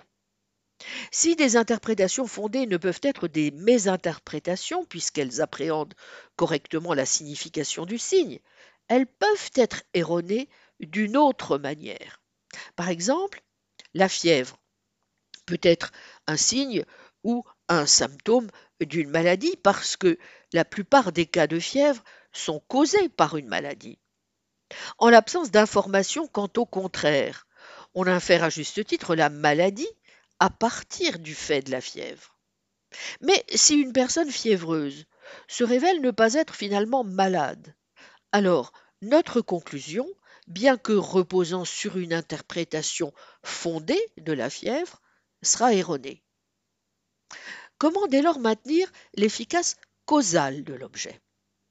Peirce introduit ici une distinction entre objet immédiat, ou objet tel que le signe le représente, et objet dynamique, ou objet réellement efficient mais pas immédiatement présent. L'objet dynamique correspondrait en quelque sorte au réel existant, réactif, donné comme interprété. L'objet tel qu'il est, réel ou imaginable ou inimaginable. Condition de possibilité de la sémiose, il est la réalité qui, par un moyen ou un autre, parvient à déterminer le signe à sa représentation. Est-ce à dire que l'objet dynamique soit hors du signe, ainsi que se le demande Lady Victoria Welby, à qui Peirce répond dans une lettre du 23 décembre 1908. Antérieur à ce dernier et indépendant de lui. Non, car ce serait une fois encore commettre l'erreur nominaliste de la Dingansee. L'indépendance de l'objet n'est jamais chez Peirce que la limite asymptotique de l'opération sémiotique. Par objet, je cite, je signifie tout ce que nous pouvons penser, c'est-à-dire tout ce sur quoi nous pouvons parler. Fin de citation. Aussi, le manuscrit 450 analyse-t-il l'objet comme l'univers de discours de De Morgan que symbolise la feuille d'assertion des graphes existentiels. La distinction objet immédiat, objet dynamique ne correspond donc pas à, la distinction entre le réel et sa représentation, puisqu'aussi bien l'objet dynamique peut être un monde imaginaire ou fictif, comme dans Hamlet était fou, ou encore un objet multiple, comme dans Reposer armes dont l'objet propre est l'action ultérieure des soldats, mais aussi, je cite, l'univers des choses désirées par l'officier commandant à ce moment-là. Fin de citation. Aussi Peirce préfère-t-il parler d'objet dynamique et non d'objet réel. L'objet immédiat, quant à lui, c'est l'objet dynamique connu dans le signe. L'objet tel que le signe lui-même, est-il encore dit, le représente et dont l'être est ainsi dépendant de sa représentation dans le signe. C'est en quelque sorte l'objet dynamique intériorisé dans le signe. Fin de citation. Supposons par exemple que je me réveille le matin avant ma femme, c'est l'exemple que prend Peirce, qu'elle s'éveille ensuite et me demande quel temps fait-il. Cette question est un signe dont l'objet immédiat tel qu'il est exprimé est le temps à ce moment-là, mais dont l'objet dynamique est l'impression que j'ai vraisemblablement retirée en jetant un coup d'œil dehors en entrebâillant les rideaux. Supposons que je réponde il fait orageux. Voilà un autre signe. Son objet immédiat est la notion du temps présent dans la mesure où il s'agit de quelque chose qui lui est commun à elle et à moi, non pas quant à son caractère, mais quant à son identité. L'objet dynamique est l'identité des conditions météorologiques réelles et actuelles du moment. Fin de citation. L'objet dynamique est donc, vous voyez, déjà donné dans son indétermination vague et non comme objet concret. C'est l'impression vague, priméité, qui va être la cause secondéité déterminant l'objet immédiat tiercéité, c'est-à-dire la notion ou l'idée générale construite, l'universel démultis commun aux deux protagonistes. Si certains textes sont ambigus, parlant parfois de signes comme d'une sorte d'émanation de l'objet, d'un fragment arraché à l'objet, il reste que si l'objet dynamique peut déterminer le signe à sa représentation, c'est seulement parce qu'il est déjà lui-même signe. Je cite Tout signe représente un objet indépendant de lui-même, mais il ne peut être un signe de cet objet que dans la mesure où cet objet a lui-même la nature d'un signe, de la pensée. Car le signe n'affecte pas l'objet, mais en est affecté, de sorte que l'objet doit être capable de communiquer la pensée, c'est-à-dire doit avoir la nature de la pensée ou d'un signe. Que l'objet soit donc d'emblée, vous voyez, une abstraction ou un universel abstrait saisi à partir de son fondement, que le signe ne puisse en conséquence l'exprimer, mais seulement l'indiquer, explique l'importance de deux facteurs cruciaux pour le bon déroulement de la relation signe. D'abord, une certaine familiarité, acquaintance, avec le système de signes, indispensable pour seulement, je cite, commencer à avoir la moindre idée signifiée par le signe, et l'observation collatérale, qui se distingue de cette familiarité primitive et qui met en jeu, je cite, une familiarité préalable avec ce que le signe dénote. Fin de citation. Ainsi, pour comprendre ce que signifie un signe tel que Hamlet était fou, il faut savoir que les hommes se trouvent parfois dans cet état bizarre, en avoir vu, ou du moins en avoir entendu parler. On améliorera encore la situation si l'on sait de façon non seulement conjecturale mais spécifique ce qu'était la notion shakespearienne de folie.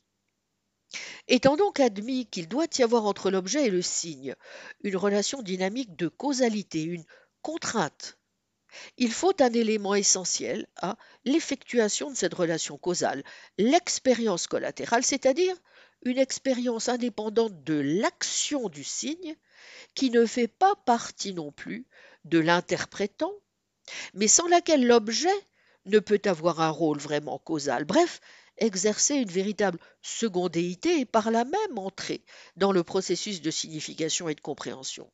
Il faut donc que l'expérience collatérale, c'est-à-dire l'ensemble des habitudes, en un sens, crée l'objet.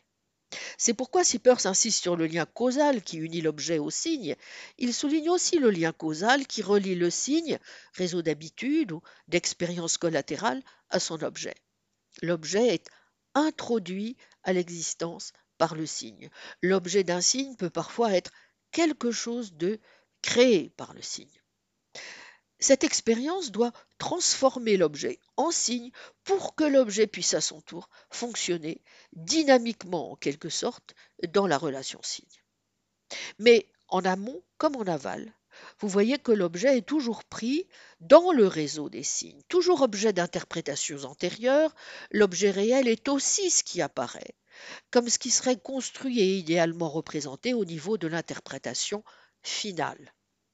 L'objet tel qu'il est dans des relations telles que celles où il se trouverait à l'issue d'une étude finale, Peirce. À ce stade, l'objet immédiat tend à se confondre avec l'objet dynamique. C'est l'objet dont notre connaissance a confirmé le caractère objectif ou vrai, ou, ce qui revient au même, réel. L'objet immédiat est la réalisation, la matérialisation ou encore la progression de la tiercéité. L'objet de tout signe étant un individu, ou habituellement une collection individuelle d'individus, pour connaître l'objet, ce qui est requis, c'est donc une expérience antérieure de cet objet individuel. Point n'est donc besoin d'une intelligence ni d'une raison particulière, au fond, de la part de l'interprète. En revanche, connaître l'interprétant, ou, je cite, ce que le signe lui-même exprime, peut exiger la capacité la plus haute de raisonnement. Fin de citation. Bien, c'est sans doute le concept d'interprétant, aussi complexe soit-il, comme on a manqué de le souligner, je vous renvoie par exemple aux belles analyses menées par Thomas Short dans son livre de 2007, Peirce's Theory of Science, qui constitue l'originalité décisive de la théorie persienne du signe. Je cite la signification est affaire non de relation de signe à l'objet, mais de relation de signe à interprétant. Écrit Peirce dans une lettre à Welby du 14 mars 1909. Il correspond, si vous voulez, très généralement au concept de sens, puisque celui-ci est défini comme, je cite, l'interprétant général entier. Dans la relation triadique, L'interprétant a un rôle médiateur d'information, d'interprétation, ou plus exactement de traduction d'un signe dans un autre signe. Le sens d'un signe est le signe dans lequel il doit être traduit. D'où son rôle fondamental dans la signification, puisque, je cite, un signe est seulement un signe in actu en vertu de ce qu'il reçoit une interprétation, c'est-à-dire en vertu de ce qu'il détermine un autre signe du même objet. Si l'interprétant est bien de l'ordre de la représentation, un représentamène qui est déterminé par un autre représentamène, il est essentiel de ne pas en faire une lecture intellectualiste ou psychologisante. Certes, Peirce le définit parfois comme l'idée qui fait naître le signe ou l'effet qu'il produit dans l'esprit d'une personne. Mais cela ne doit pas faire illusion, comme il l'écrit à Lady Welby, c'est parce qu'il désespère de faire comprendre sa propre conception élargie qu'il introduit la notion de personne, rendant à l'avance injustifiée la lecture que fera Charles Morris. L'interprète n'est en effet jamais qu'un quasi-esprit, puisqu'il n'est qu'un signe parmi les autres. La classe des interprétants est donc très large. Elle comprend bien les interprétants logiques, mais aussi les interprétants affectifs ou émotionnels, tels que l'effet provoqué par l'audition d'un morceau de musique, les interprétants énergétiques, impliquant des efforts musculaires comme dans le commandement de mettre l'arme au pied. Et en 1909, Peirce introduira d'ailleurs une nouvelle trichotomie entre interprétants immédiats, ou le fait pour tout signe d'avoir sa propre interprétabilité avant d'avoir un interprète, dynamique, celui dont on fait l'expérience dans chaque acte d'interprétation et qui est à chaque fois différent de l'interprétant de n'importe lequel d'entre eux, et final, ou encore le résultat interprétatif auquel tout interprète est appelé à parvenir si le signe est suffisamment considéré. Fin de citation. Pour incarner un peu ces distinguos terminologiques, reprenons l'exemple donné par Peirce de la conversation entre lui et sa femme à propos du temps qu'il fait. L'interprétant ou effet signifié du signe, quel temps fait-il, ou encore tout ce qui est explicite dans le signe lui-même, indépendamment de son contexte et des circonstances de son expression, bref, ce qu'il explique ou explicite du signe, c'est la qualité du temps. L'interprétant immédiat du signe, quel temps fait-il, est ce que la question exprime, tout ce qu'elle exprime immédiatement. Quant à son interprétant dynamique, il s'agit de la réponse de Peirce à la question posée par sa femme, bref, l'effet actuel qu'il a, le signe, sur lui, son interprète. Enfin, son interprétant final ou ultime, même si final et ultime ne se recoupent pas toujours, parfois nommé sa signifiance, significance, c'est le but qu'avait sa femme en posant la question, c'est-à-dire l'effet qu'aura la réponse à la question sur les projets qu'elle pourra faire concernant la journée à venir. Quant au, quant au second signe, la réponse de Peirce, il fait orageux, cette fois l'interprétant immédiat est le schéma qui s'effectue dans l'imagination de sa femme, c'est-à-dire l'image vague ou ce qui est commun à différentes images d'un jour orageux. L'interprétant dynamique, sa déception ou tout effet actuel que cela a immédiatement sur elle. Quant à l'interprétant final, il est constitué par, je cite, la somme des leçons morales, scientifiques de la réponse. Ce que le concept d'interprétant met en relief, c'est le caractère interprétable du signe, quel que soit le processus psychologique ou physiologique par lequel cette interprétabilité s'effectue. D'où un autre trait spécifique de la relation signe, son caractère nécessairement indéfini et ouvert. Cette absence de limite se trouve d'abord au niveau du premier représentamène, qui est d'emblée un, interprétant d'un représentamène antérieur, en raison de l'impossibilité d'une connaissance première que Peirce a démontré dans les trois fameux articles de 1868. Mais elle se trouve aussi du côté du nombre des représentamènes que l'interprétant peut interpréter comme signe du même objet. Prenez par exemple man comme règle du dictionnaire.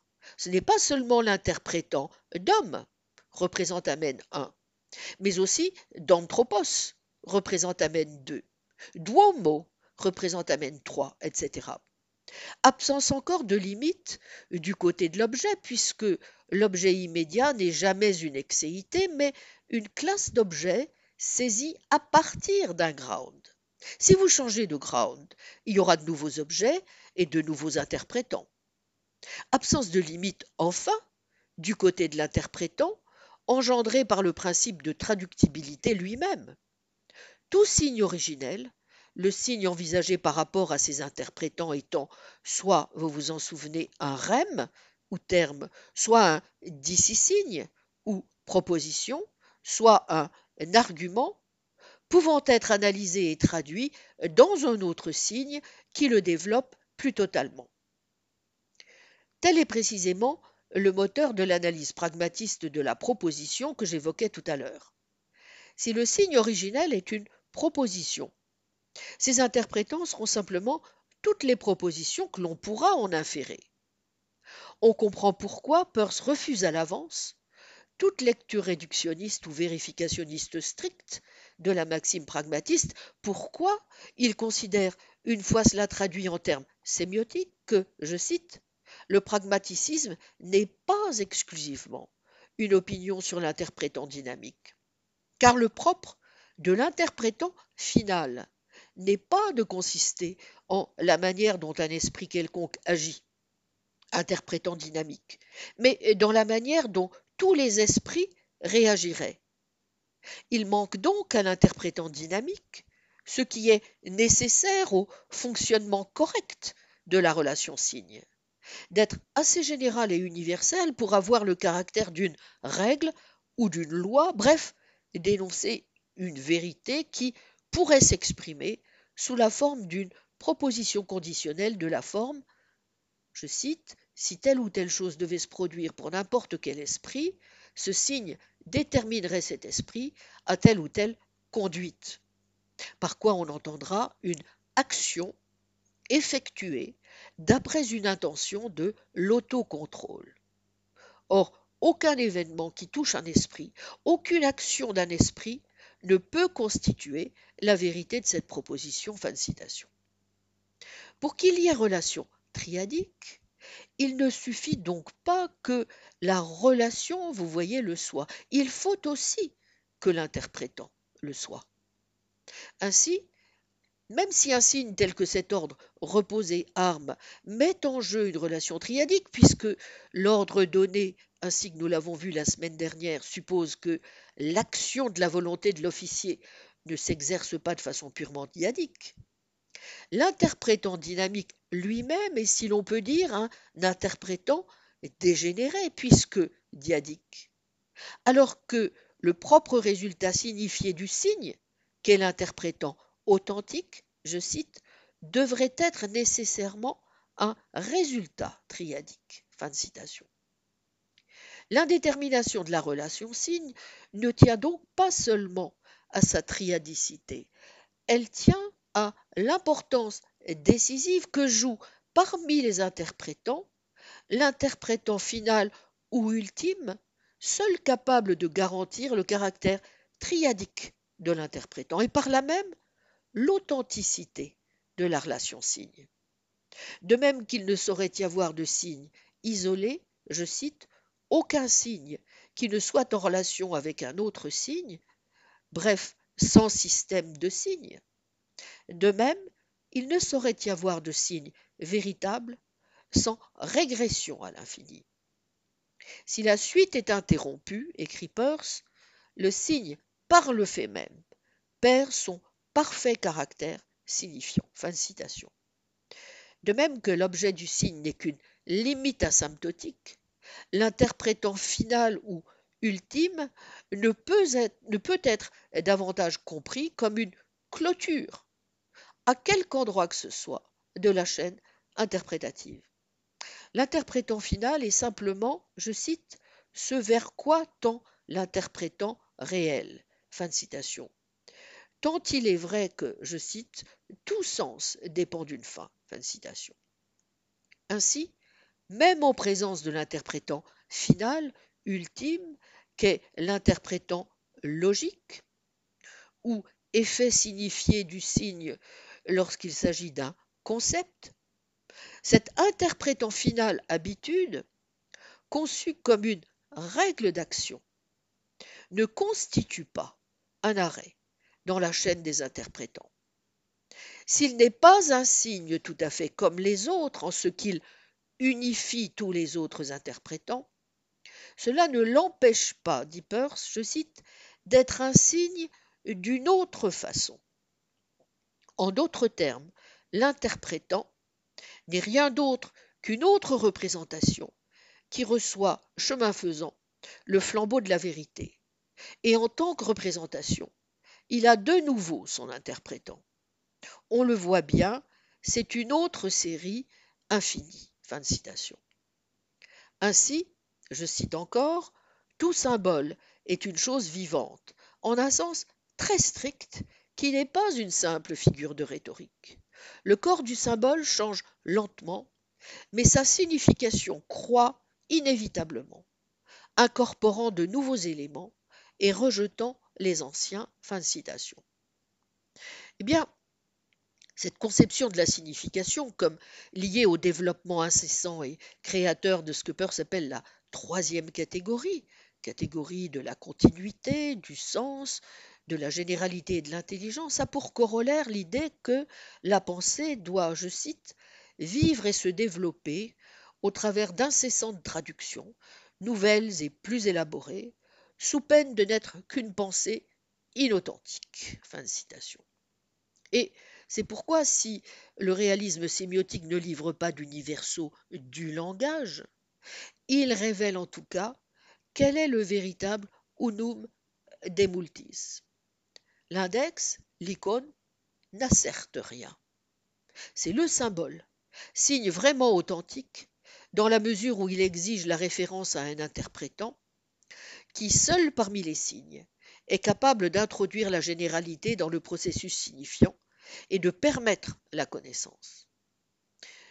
Il n'en demeure pas moins que, et c'est une conséquence de l'analyse sémiotique comme analyse catégorielle, le fonctionnement symbolique lui-même supposera l'association du symbole avec un index et avec une icône. Toute situation dans laquelle opèrent des signes est donc en dernière analyse une situation de connaissance. L'idée serait, somme toute, banale si elle ne s'inscrivait chez Peirce dans une perspective décidément réaliste. Car tout nominaliste insiste bien sur le caractère commode et indispensable des signes comme instrument de connaissance. Mais Peirce ne dit pas que les signes crée ou facilite le savoir. Si d'une certaine façon, comprenez bien, ce savoir n'était pas déjà là, les signes ne serviraient à rien. Je cite, Le signe ne peut que représenter l'objet et en dire quelque chose. Il ne peut ni faire connaître, ni reconnaître cet objet. Car c'est ce que veut dire dans ce volume l'objet d'un signe, à savoir ce dont la connaissance est présupposée pour pouvoir communiquer des informations supplémentaires le concernant. Fin de citation. Ou encore, je cite, Quoiqu'un signe ne puisse exprimer son objet, il peut soit décrire, soit indiquer l'espèce d'observation collatérale par laquelle cet objet doit être découvert. Fin de citation.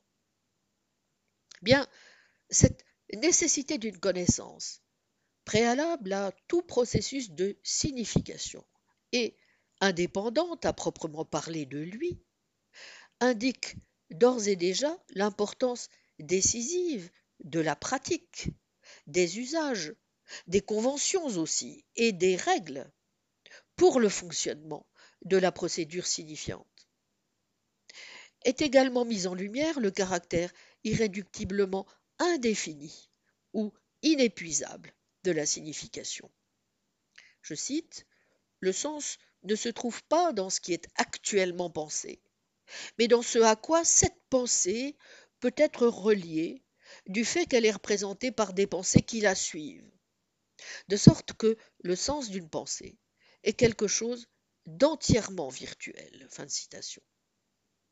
Et si la signification est inépuisable, bien c'est en raison du caractère triadique de la relation signe, certes, mais c'est aussi en raison du caractère triadique lui-même de l'interprétant, toujours lui-même signe, susceptible de générer de nouvelles interprétations. Je cite, Tout ce qui est indéterminé est de la nature d'un signe.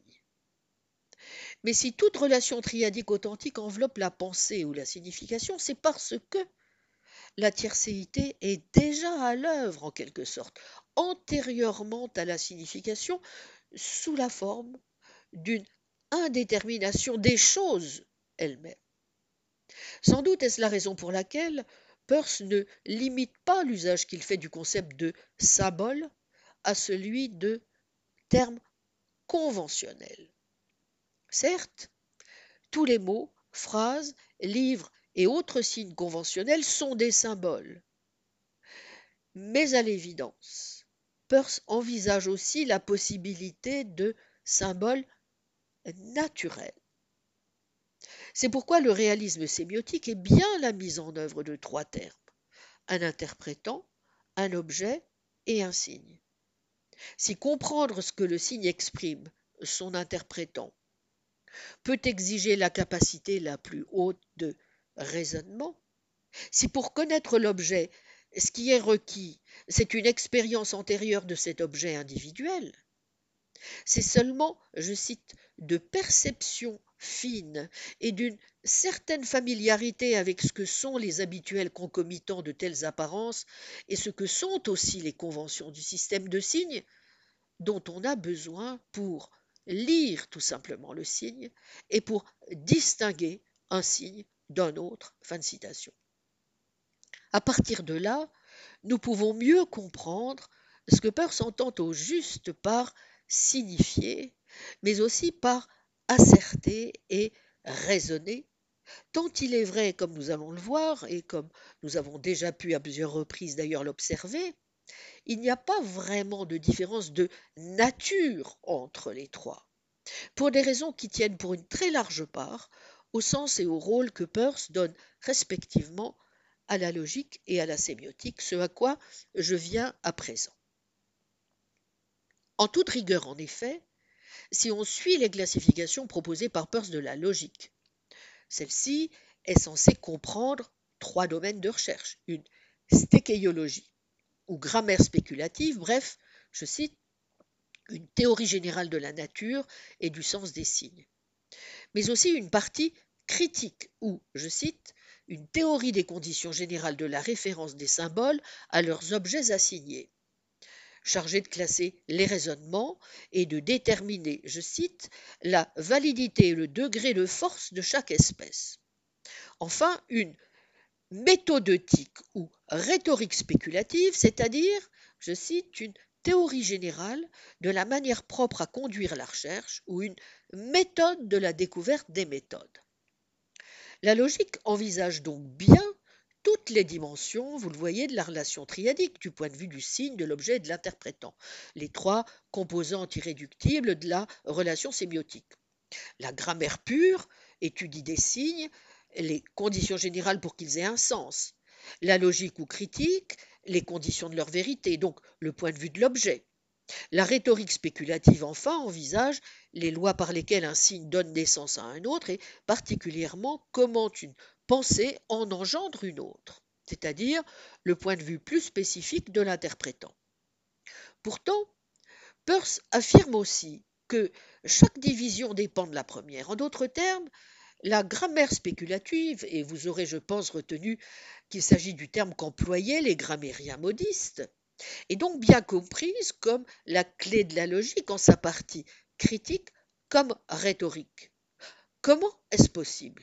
N'y a-t-il pas confusion entre, et c'est bien l'un des risques que j'évoquais au début, de la logique et de la grammaire?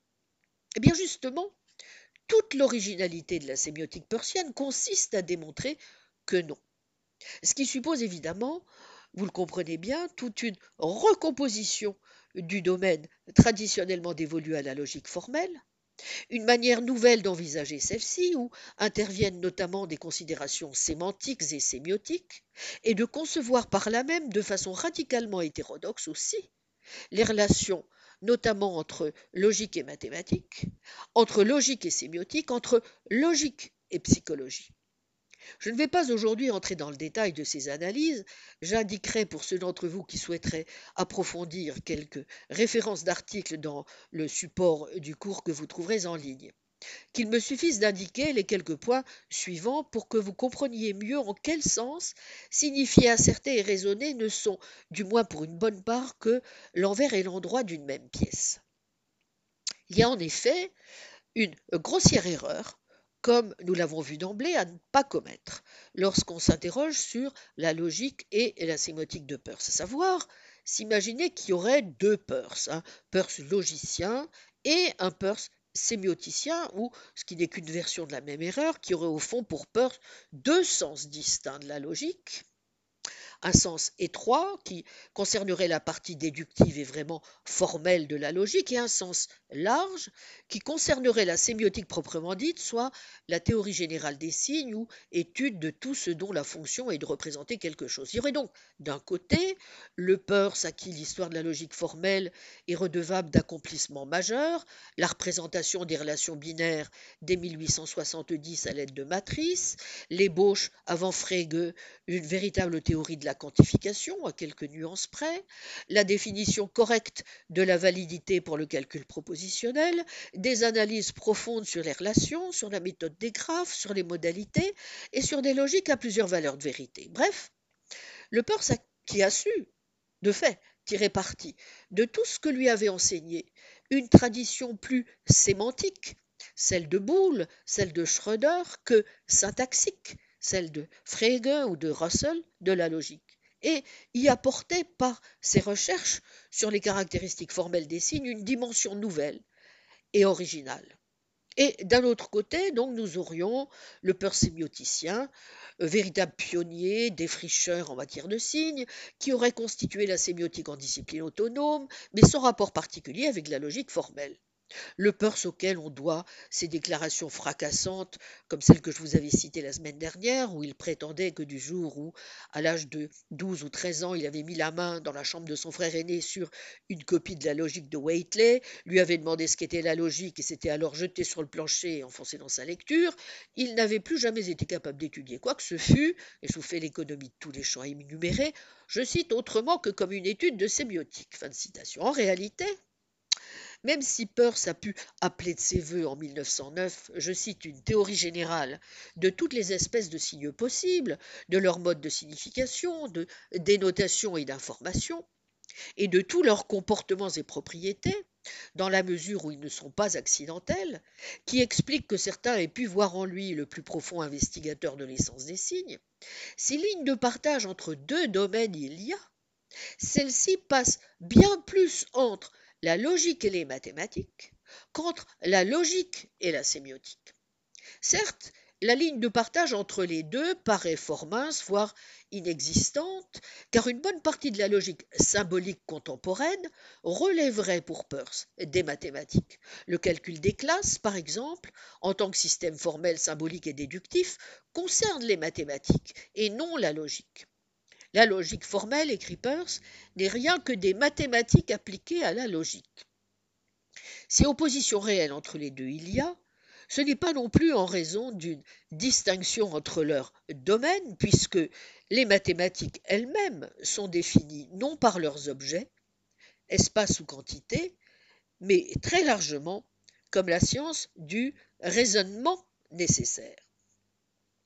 Ce qui est intéressant précisément, c'est que la différence fondamentale réside au sein même du raisonnement, entre ce qu'il peut avoir de théorique ou d'observationnel et sa partie pratique ou opérationnelle.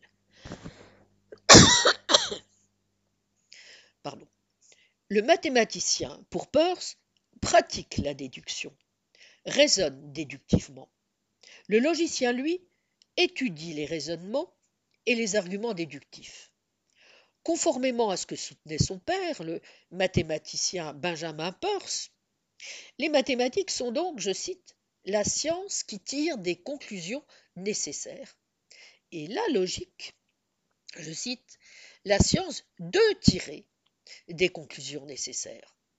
Ce qui fait du reste des mathématiques une science prélogique qui n'a besoin euh, d'aucune aide venant de la science de la logique pour démontrer notamment la validité de ses arguments qui sont acritiques et évidents, plus évidents que ne pourrait l'être n'importe quelle théorie logique. Les méthodes et enjeux respectifs de la logique et des mathématiques sont donc, vous le voyez, très différents. Sa position à l'égard de l'algèbre est à cet égard révélatrice. Du point de vue du mathématicien, il faut se féliciter de la valeur instrumentale de ce calcul et se méfier au contraire de toute prétention de la logique à la duplication des mathématiques par des constructions logiques opposées à l'intérêt mathématique, tout entier tourné vers la solution des problèmes. En revanche, si l'on adopte la perspective du logicien, il ne s'agit plus alors de chercher le moyen le plus simple et le plus rapide pour parvenir au résultat, car, je cite, le but de la logique est purement et simplement l'investigation de la théorie de la logique, et pas du tout la construction d'un calcul aidant à tirer des inférences. Ces deux propos sont incompatibles parce que le système requis pour l'investigation logique devrait être aussi analytique que possible, brisant les inférences en un plus grand nombre possible d'étapes et les exhibant sous les catégories les plus générales possibles, alors qu'un calcul chercherait au contraire à réduire le plus possible le nombre des étapes et à spécialiser les symboles de façon à les adapter à des sortes spéciales d'inférence. Fin de citation. Le calcul est donc un instrument très efficace mais ce n'est somme toute qu'un instrument. Bref, un système particulier de symboles pour traiter la logique déductive. Et, si Peirce reproche à Boole ou à Schröder de ne se conduire en logique qu'en mathématicien et de ne s'intéresser qu'au calcul, en négligeant la théorie de l'algèbre de la logique, c'est d'abord parce qu'il a compris que la facilité avec laquelle un certain usage du formalisme, une certaine fascination pour la simplicité et la rapidité de la forme, ont au fait de vous conduire à hypostasier le calcul, à prendre le moyen pour la fin, bref, à la tentation du platonisme, l'un des péchés mignons dans lequel tombent si souvent nos chers mathématiciens, en quoi Peirce a montré qu'eux aussi se trompent, mais je ne puis aujourd'hui en dire plus, je vous renvoie à un de mes textes là-dessus que je mettrai dans, dans, le support du cours. Mais aussi parce qu'il est convaincu de la possibilité d'une pluralité de systèmes symboliques dans la procédure déductive elle-même, et notamment de la supériorité en la matière de sa logique des graphes sur une algèbre de la logique. Mais vous comprenez tout de suite où cela nous mène. C'est à une conception de la tâche du logicien qui devra être bien moins soucieux de parvenir à des conclusions qu'à élaborer des théories possibles sur les relations de ces conclusions à leurs prémices. Ce pourquoi la logique sera tout naturellement chargée de quoi Eh bien, je cite, d'analyser le raisonnement et de voir en quoi il consiste.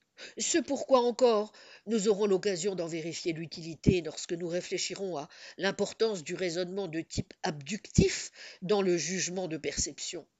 La logique, y compris en sa partie la plus formelle, ne se limitera pas au seul raisonnement déductif, mais s'étendra au raisonnement inductif et abductif, lesquels jouent aussi, du reste, un rôle central dans la théorie persienne de l'enquête scientifique. L'analyse sera en outre guidée, à la différence du calcul, non par la simplicité, mais par la complexité, afin de parvenir aux éléments catégoriels les plus fondamentaux et les plus irréductibles. Peirce n'oublie jamais l'ancrage ontologique de la logique. C'est ici que la dimension sémiotique intervient. Elle permet au travers des fonctions respectives manifestées par les différents signes, index, icône, symbole, de clarifier, je cite, l'essence du raisonnement. afin de découvrir la nature des arguments.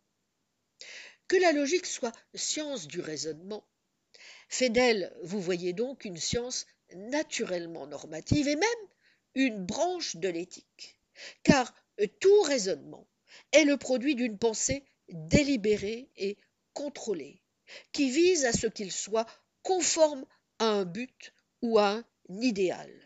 Eh bien, c'est à ce type de raisonnement seulement que la critique logique peut s'appliquer conformément du reste aux principes pragmatistes qui veulent que toute pensée soit une sorte de conduite, conduct, et tout raisonnement en définitive une sorte de conduite délibérée dont on peut tenir un homme pour responsable.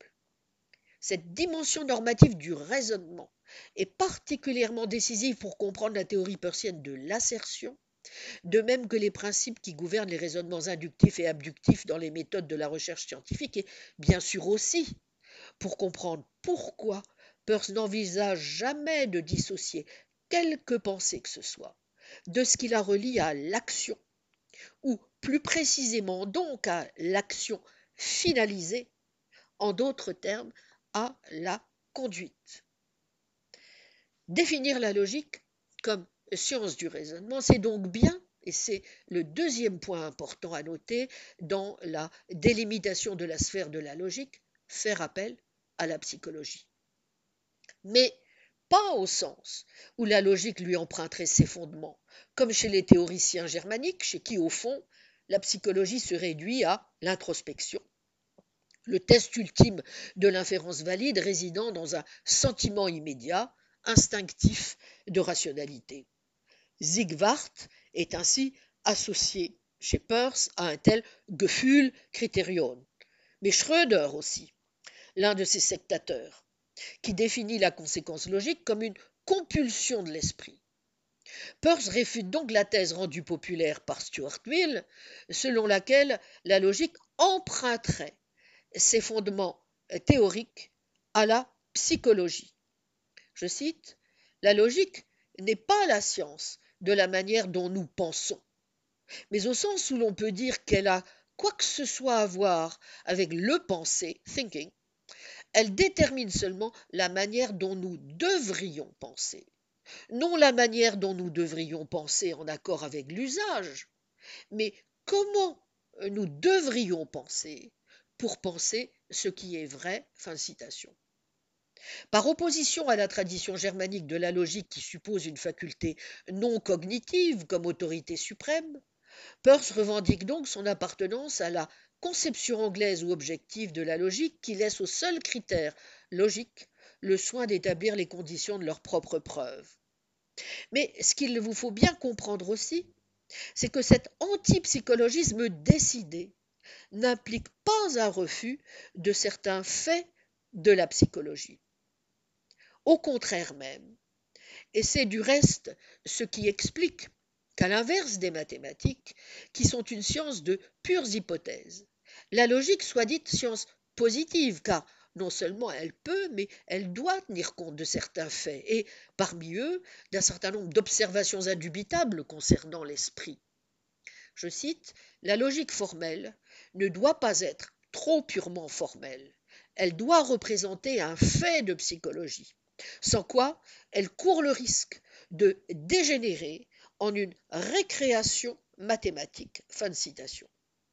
Si ces observations sont bien psychologiques, ce n'est pas au sens où Peirce voudrait opposer deux psychologies, une psychologie expérimentale professionnelle et la psychologie fantaisiste des introspectionnistes, c'est tout simplement parce qu'il s'agit là d'observations qui, je cite, entrent dans le champ de l'expérience normale de tout individu et qui constituent les données universelles de l'expérience, dont on ne peut supposer que quelqu'un les ignore et fasse néanmoins des recherches. Fin de citation. Parmi ces données universelles, le doute, la croyance, le fait que tout raisonnement soutient une attente, est gouverné par un but, procède toujours par constructions iconiques, met en œuvre certaines habitudes, lesquelles agissent comme principes directeurs ou règles d'inférence, etc. C'est de tout cela qu'à un moment donné, l'analyse logique doit tenir compte sous peine d'être une grammaire pour hommes non seulement, non seulement anormaux, mais non scientifiques ou irrationnels. Lorsque Peirce revendique donc la possibilité et même le devoir pour la logique de prendre en compte les faits de la psychologie, c'est parce que, je cite, par un appel à la psychologie, on ne doit pas entendre n'importe quel appel à n'importe quel fait se rapportant à l'esprit. Fin de citation. À la lumière des définitions précédentes, on pourrait toutefois se demander encore si la conception persienne de la logique formelle comme théorie du raisonnement ou de l'argument peut être vraiment mise sur le même plan que sa théorie générale des signes ou sémiotique Eh bien oui. De même que l'idée d'une sémiotique de peur, c'est comme je l'ai dit, une contradiction dans les termes, tant les réflexions sur le signe sont indissociables de l'ontologie qui les commande, et donc du réalisme sémiotique et de la position de peur sur le problème des universaux, de même, il est illusoire de dissocier logique et sémiotique. D'ailleurs, même si Peirce admet qu'une théorie générale des signes pourrait être développée par d'autres chercheurs que le logicien, il estime que les travaux les plus intéressants menés jusqu'alors en ce sens l'ont été par des logiciens. Waitley, Occam, Mill, Boulle étant les plus souvent cités. Et qu'on a donc quelques raisons de penser qu'il s'agit là du groupe de chercheurs le mieux à même de poursuivre cette tâche. D'où ce manuscrit dans lequel il est dit que, je cite, si un morceau de musique est un signe, tout comme l'est un mot ou un ordre, et si la logique n'a positivement rien à faire de ce genre de signe, il est toutefois peu vraisemblable, je cite, qu'à notre époque, on trouve quelqu'un qui soit capable d'étudier la physiologie des signes non logiques en dehors du logicien. Fin de citation. Sans doute cela explique-t-il aussi pourquoi, comparant son projet à celui de sa correspondante favorite en matière de signes, Victoria Lady Welby, il lui fait remarquer que, je cite, la signifique, dont elle s'occupe en fait, s'intéresse au premier chef aux relations des signes à leurs interprétants, là où le logicien qu'il est est forcé d'avouer sa préférence pour, je cite, la vérité des signes, c'est-à-dire leur relation à leurs objets. Si les signes persiens dépassent largement la classe des seuls signes linguistiques, il n'est donc pas étonnant que le sens véritable d'un signe soit en définitive, comme je l'avais indiqué la dernière fois, celui qu'il faut chercher dans le cadre de la proposition. Aucun signe d'une chose ou espèce de chose ne peut apparaître en dehors d'une proposition et une opération logique sur une proposition ne peut résulter qu'en une proposition et rien d'autre de sorte que les signes non propositionnels n'ont d'existence que comme constituants de propositions. Fin de citation. Mais ce n'est pas dire seulement que le modèle linguistique soit en définitive le modèle le plus prégnant, c'est ajouter, phrase que je vous avais déjà citée, que le véritable but des signes, qui est le but de la pensée, est d'amener la vérité à l'expression. La loi sous laquelle un signe doit être vrai est la loi de l'inférence. Et les signes d'une intelligence scientifique doivent par-dessus tout être tels qu'ils se plient à l'inférence. C'est pourquoi la relation illative et la relation sémiotique première est primordiale. Toutefois, et même en admettant que la sémiotique persienne se manifeste avant tout par l'accent mis sur l'aspect logique du signe, on pourrait objecter évidemment que la logique formelle ne constitue elle-même après tout que l'une des trois branches de la logique sémiotique, en l'occurrence la critique, alors que la sémiotique ne se limite pas aux arguments, mais s'étend aux termes ainsi qu'aux propositions, et a des implications bien plus larges dans le domaine de l'épistémologie, de la théorie de la signification, de la vérité, de l'ontologie, etc. Par ailleurs, il est clairement dit aussi que la grammaire précède la critique, ce qui implique que la logique formelle stricto sensu soit précédée hiérarchiquement par une théorie de la connaissance, une théorie générale de la vérité et une théorie générale de la signification.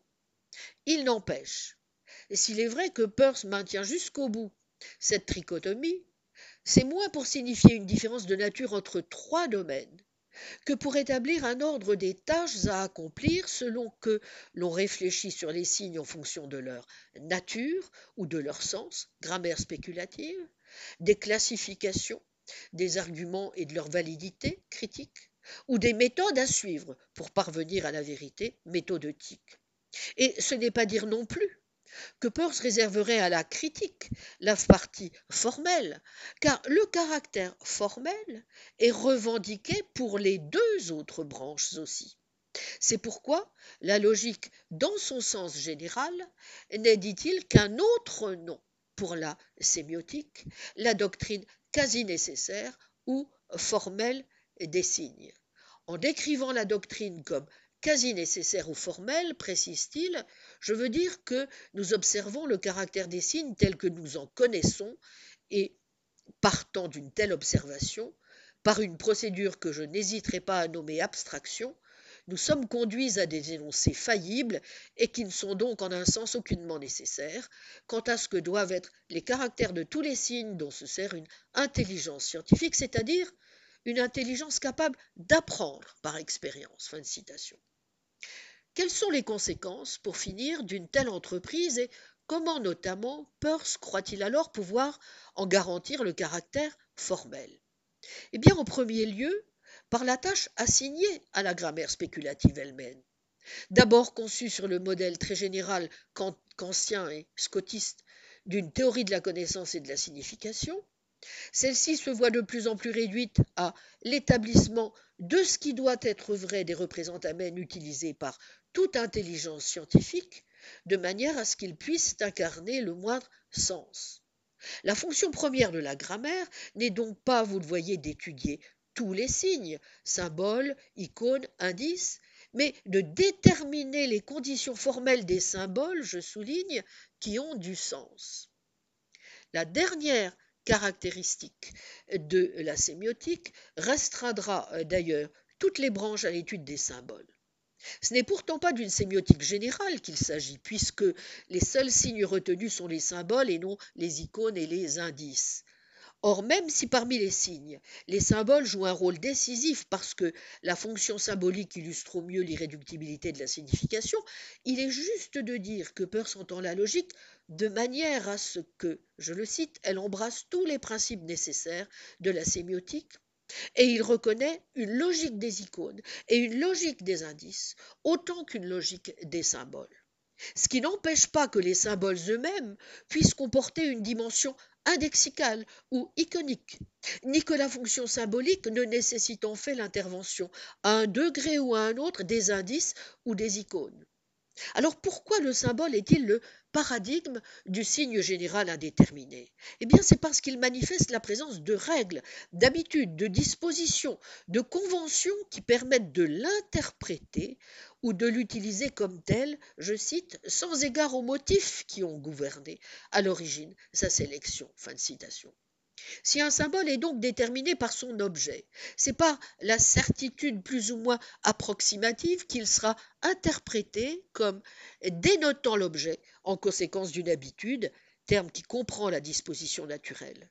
Mais c'est aussi parce que parmi les signes, les symboles sont les seuls à autoriser la construction d'arguments, d'inférences. Or, l'inférence est ce qui intéresse au premier chef l'intelligence scientifique. Cette intelligence incapable d'intuition, qui n'a d'autre moyen de s'instruire qu'en suivant les règles de fonctionnement de l'inférence, déductive, mais aussi, ai-je dit, inductive et abductive, appliquée à l'expérience, et qui a accepté certains buts et certaines méthodes dont le principe selon lequel le discours n'a de sens que s'il a pour but délibéré de mettre la démarche rationnelle au service de la connaissance et de la vérité.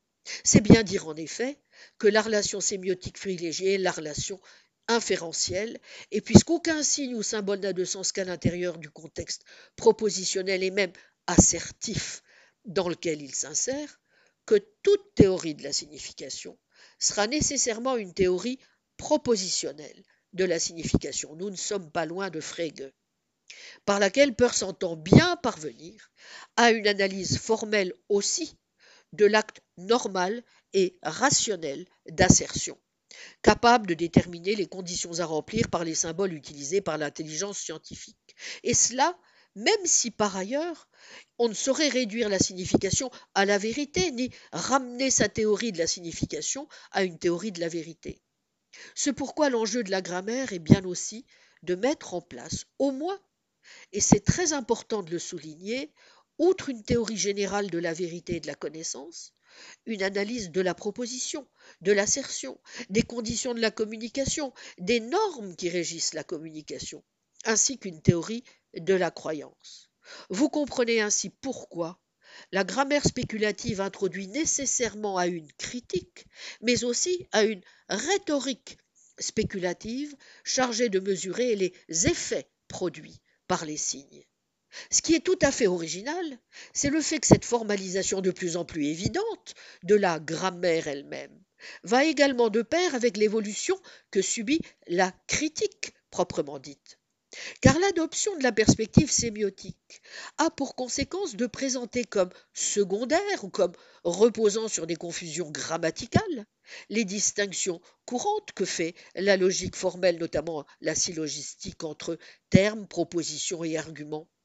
Une analyse sémiotique de leur structure comme signe révèle par exemple que les termes sont des propositions implicites, qu'une proposition à son tour est un argument rudimentaire privé de sa force assertive, tout simplement. On peut donc dire d'un côté que l'essence de la logique est bien sûr la critique ou l'étude des arguments, puisque les propositions et les termes n'en sont que des formes dégénérées Assumer par conséquent que toute proposition assertée soit vraie, soit fausse, et étudier les propositions comme des constituants d'arguments ou d'inférences, bref, admettre que jusqu'à un certain point, les questions de signification et de vérité se ramènent presque uniquement à des questions de validité logique, mais d'un autre côté, les arguments ne sont qu'une catégorie de signes parmi d'autres. En sorte que, pour donner une analyse vraiment logique de leur structure, nous devons non pas élargir la logique à la sémiotique, mais bien faire entrer la sémiotique dans la logique. C'est pourquoi n'importe quelle analyse d'un argument logique impliquera l'étude des conditions générales auxquelles des signes de toutes sortes doivent, dit se conformer afin d'asserter quelque chose, fin de citation, et notamment l'étude du rôle respectif que jouent symbole, icône et indice dans toute inférence logique. Eh bien, c'est de cela dont nous devrons nous soutenir en analysant la semaine prochaine les ressorts de cette grammaire spéculative telle qu'elle se déploie dans ce vaste projet persien qu'est l'élaboration d'une incroyable sémiotique du vague. Je vous remercie. Retrouvez tous les contenus du Collège de France sur www.colège-2-france.fr.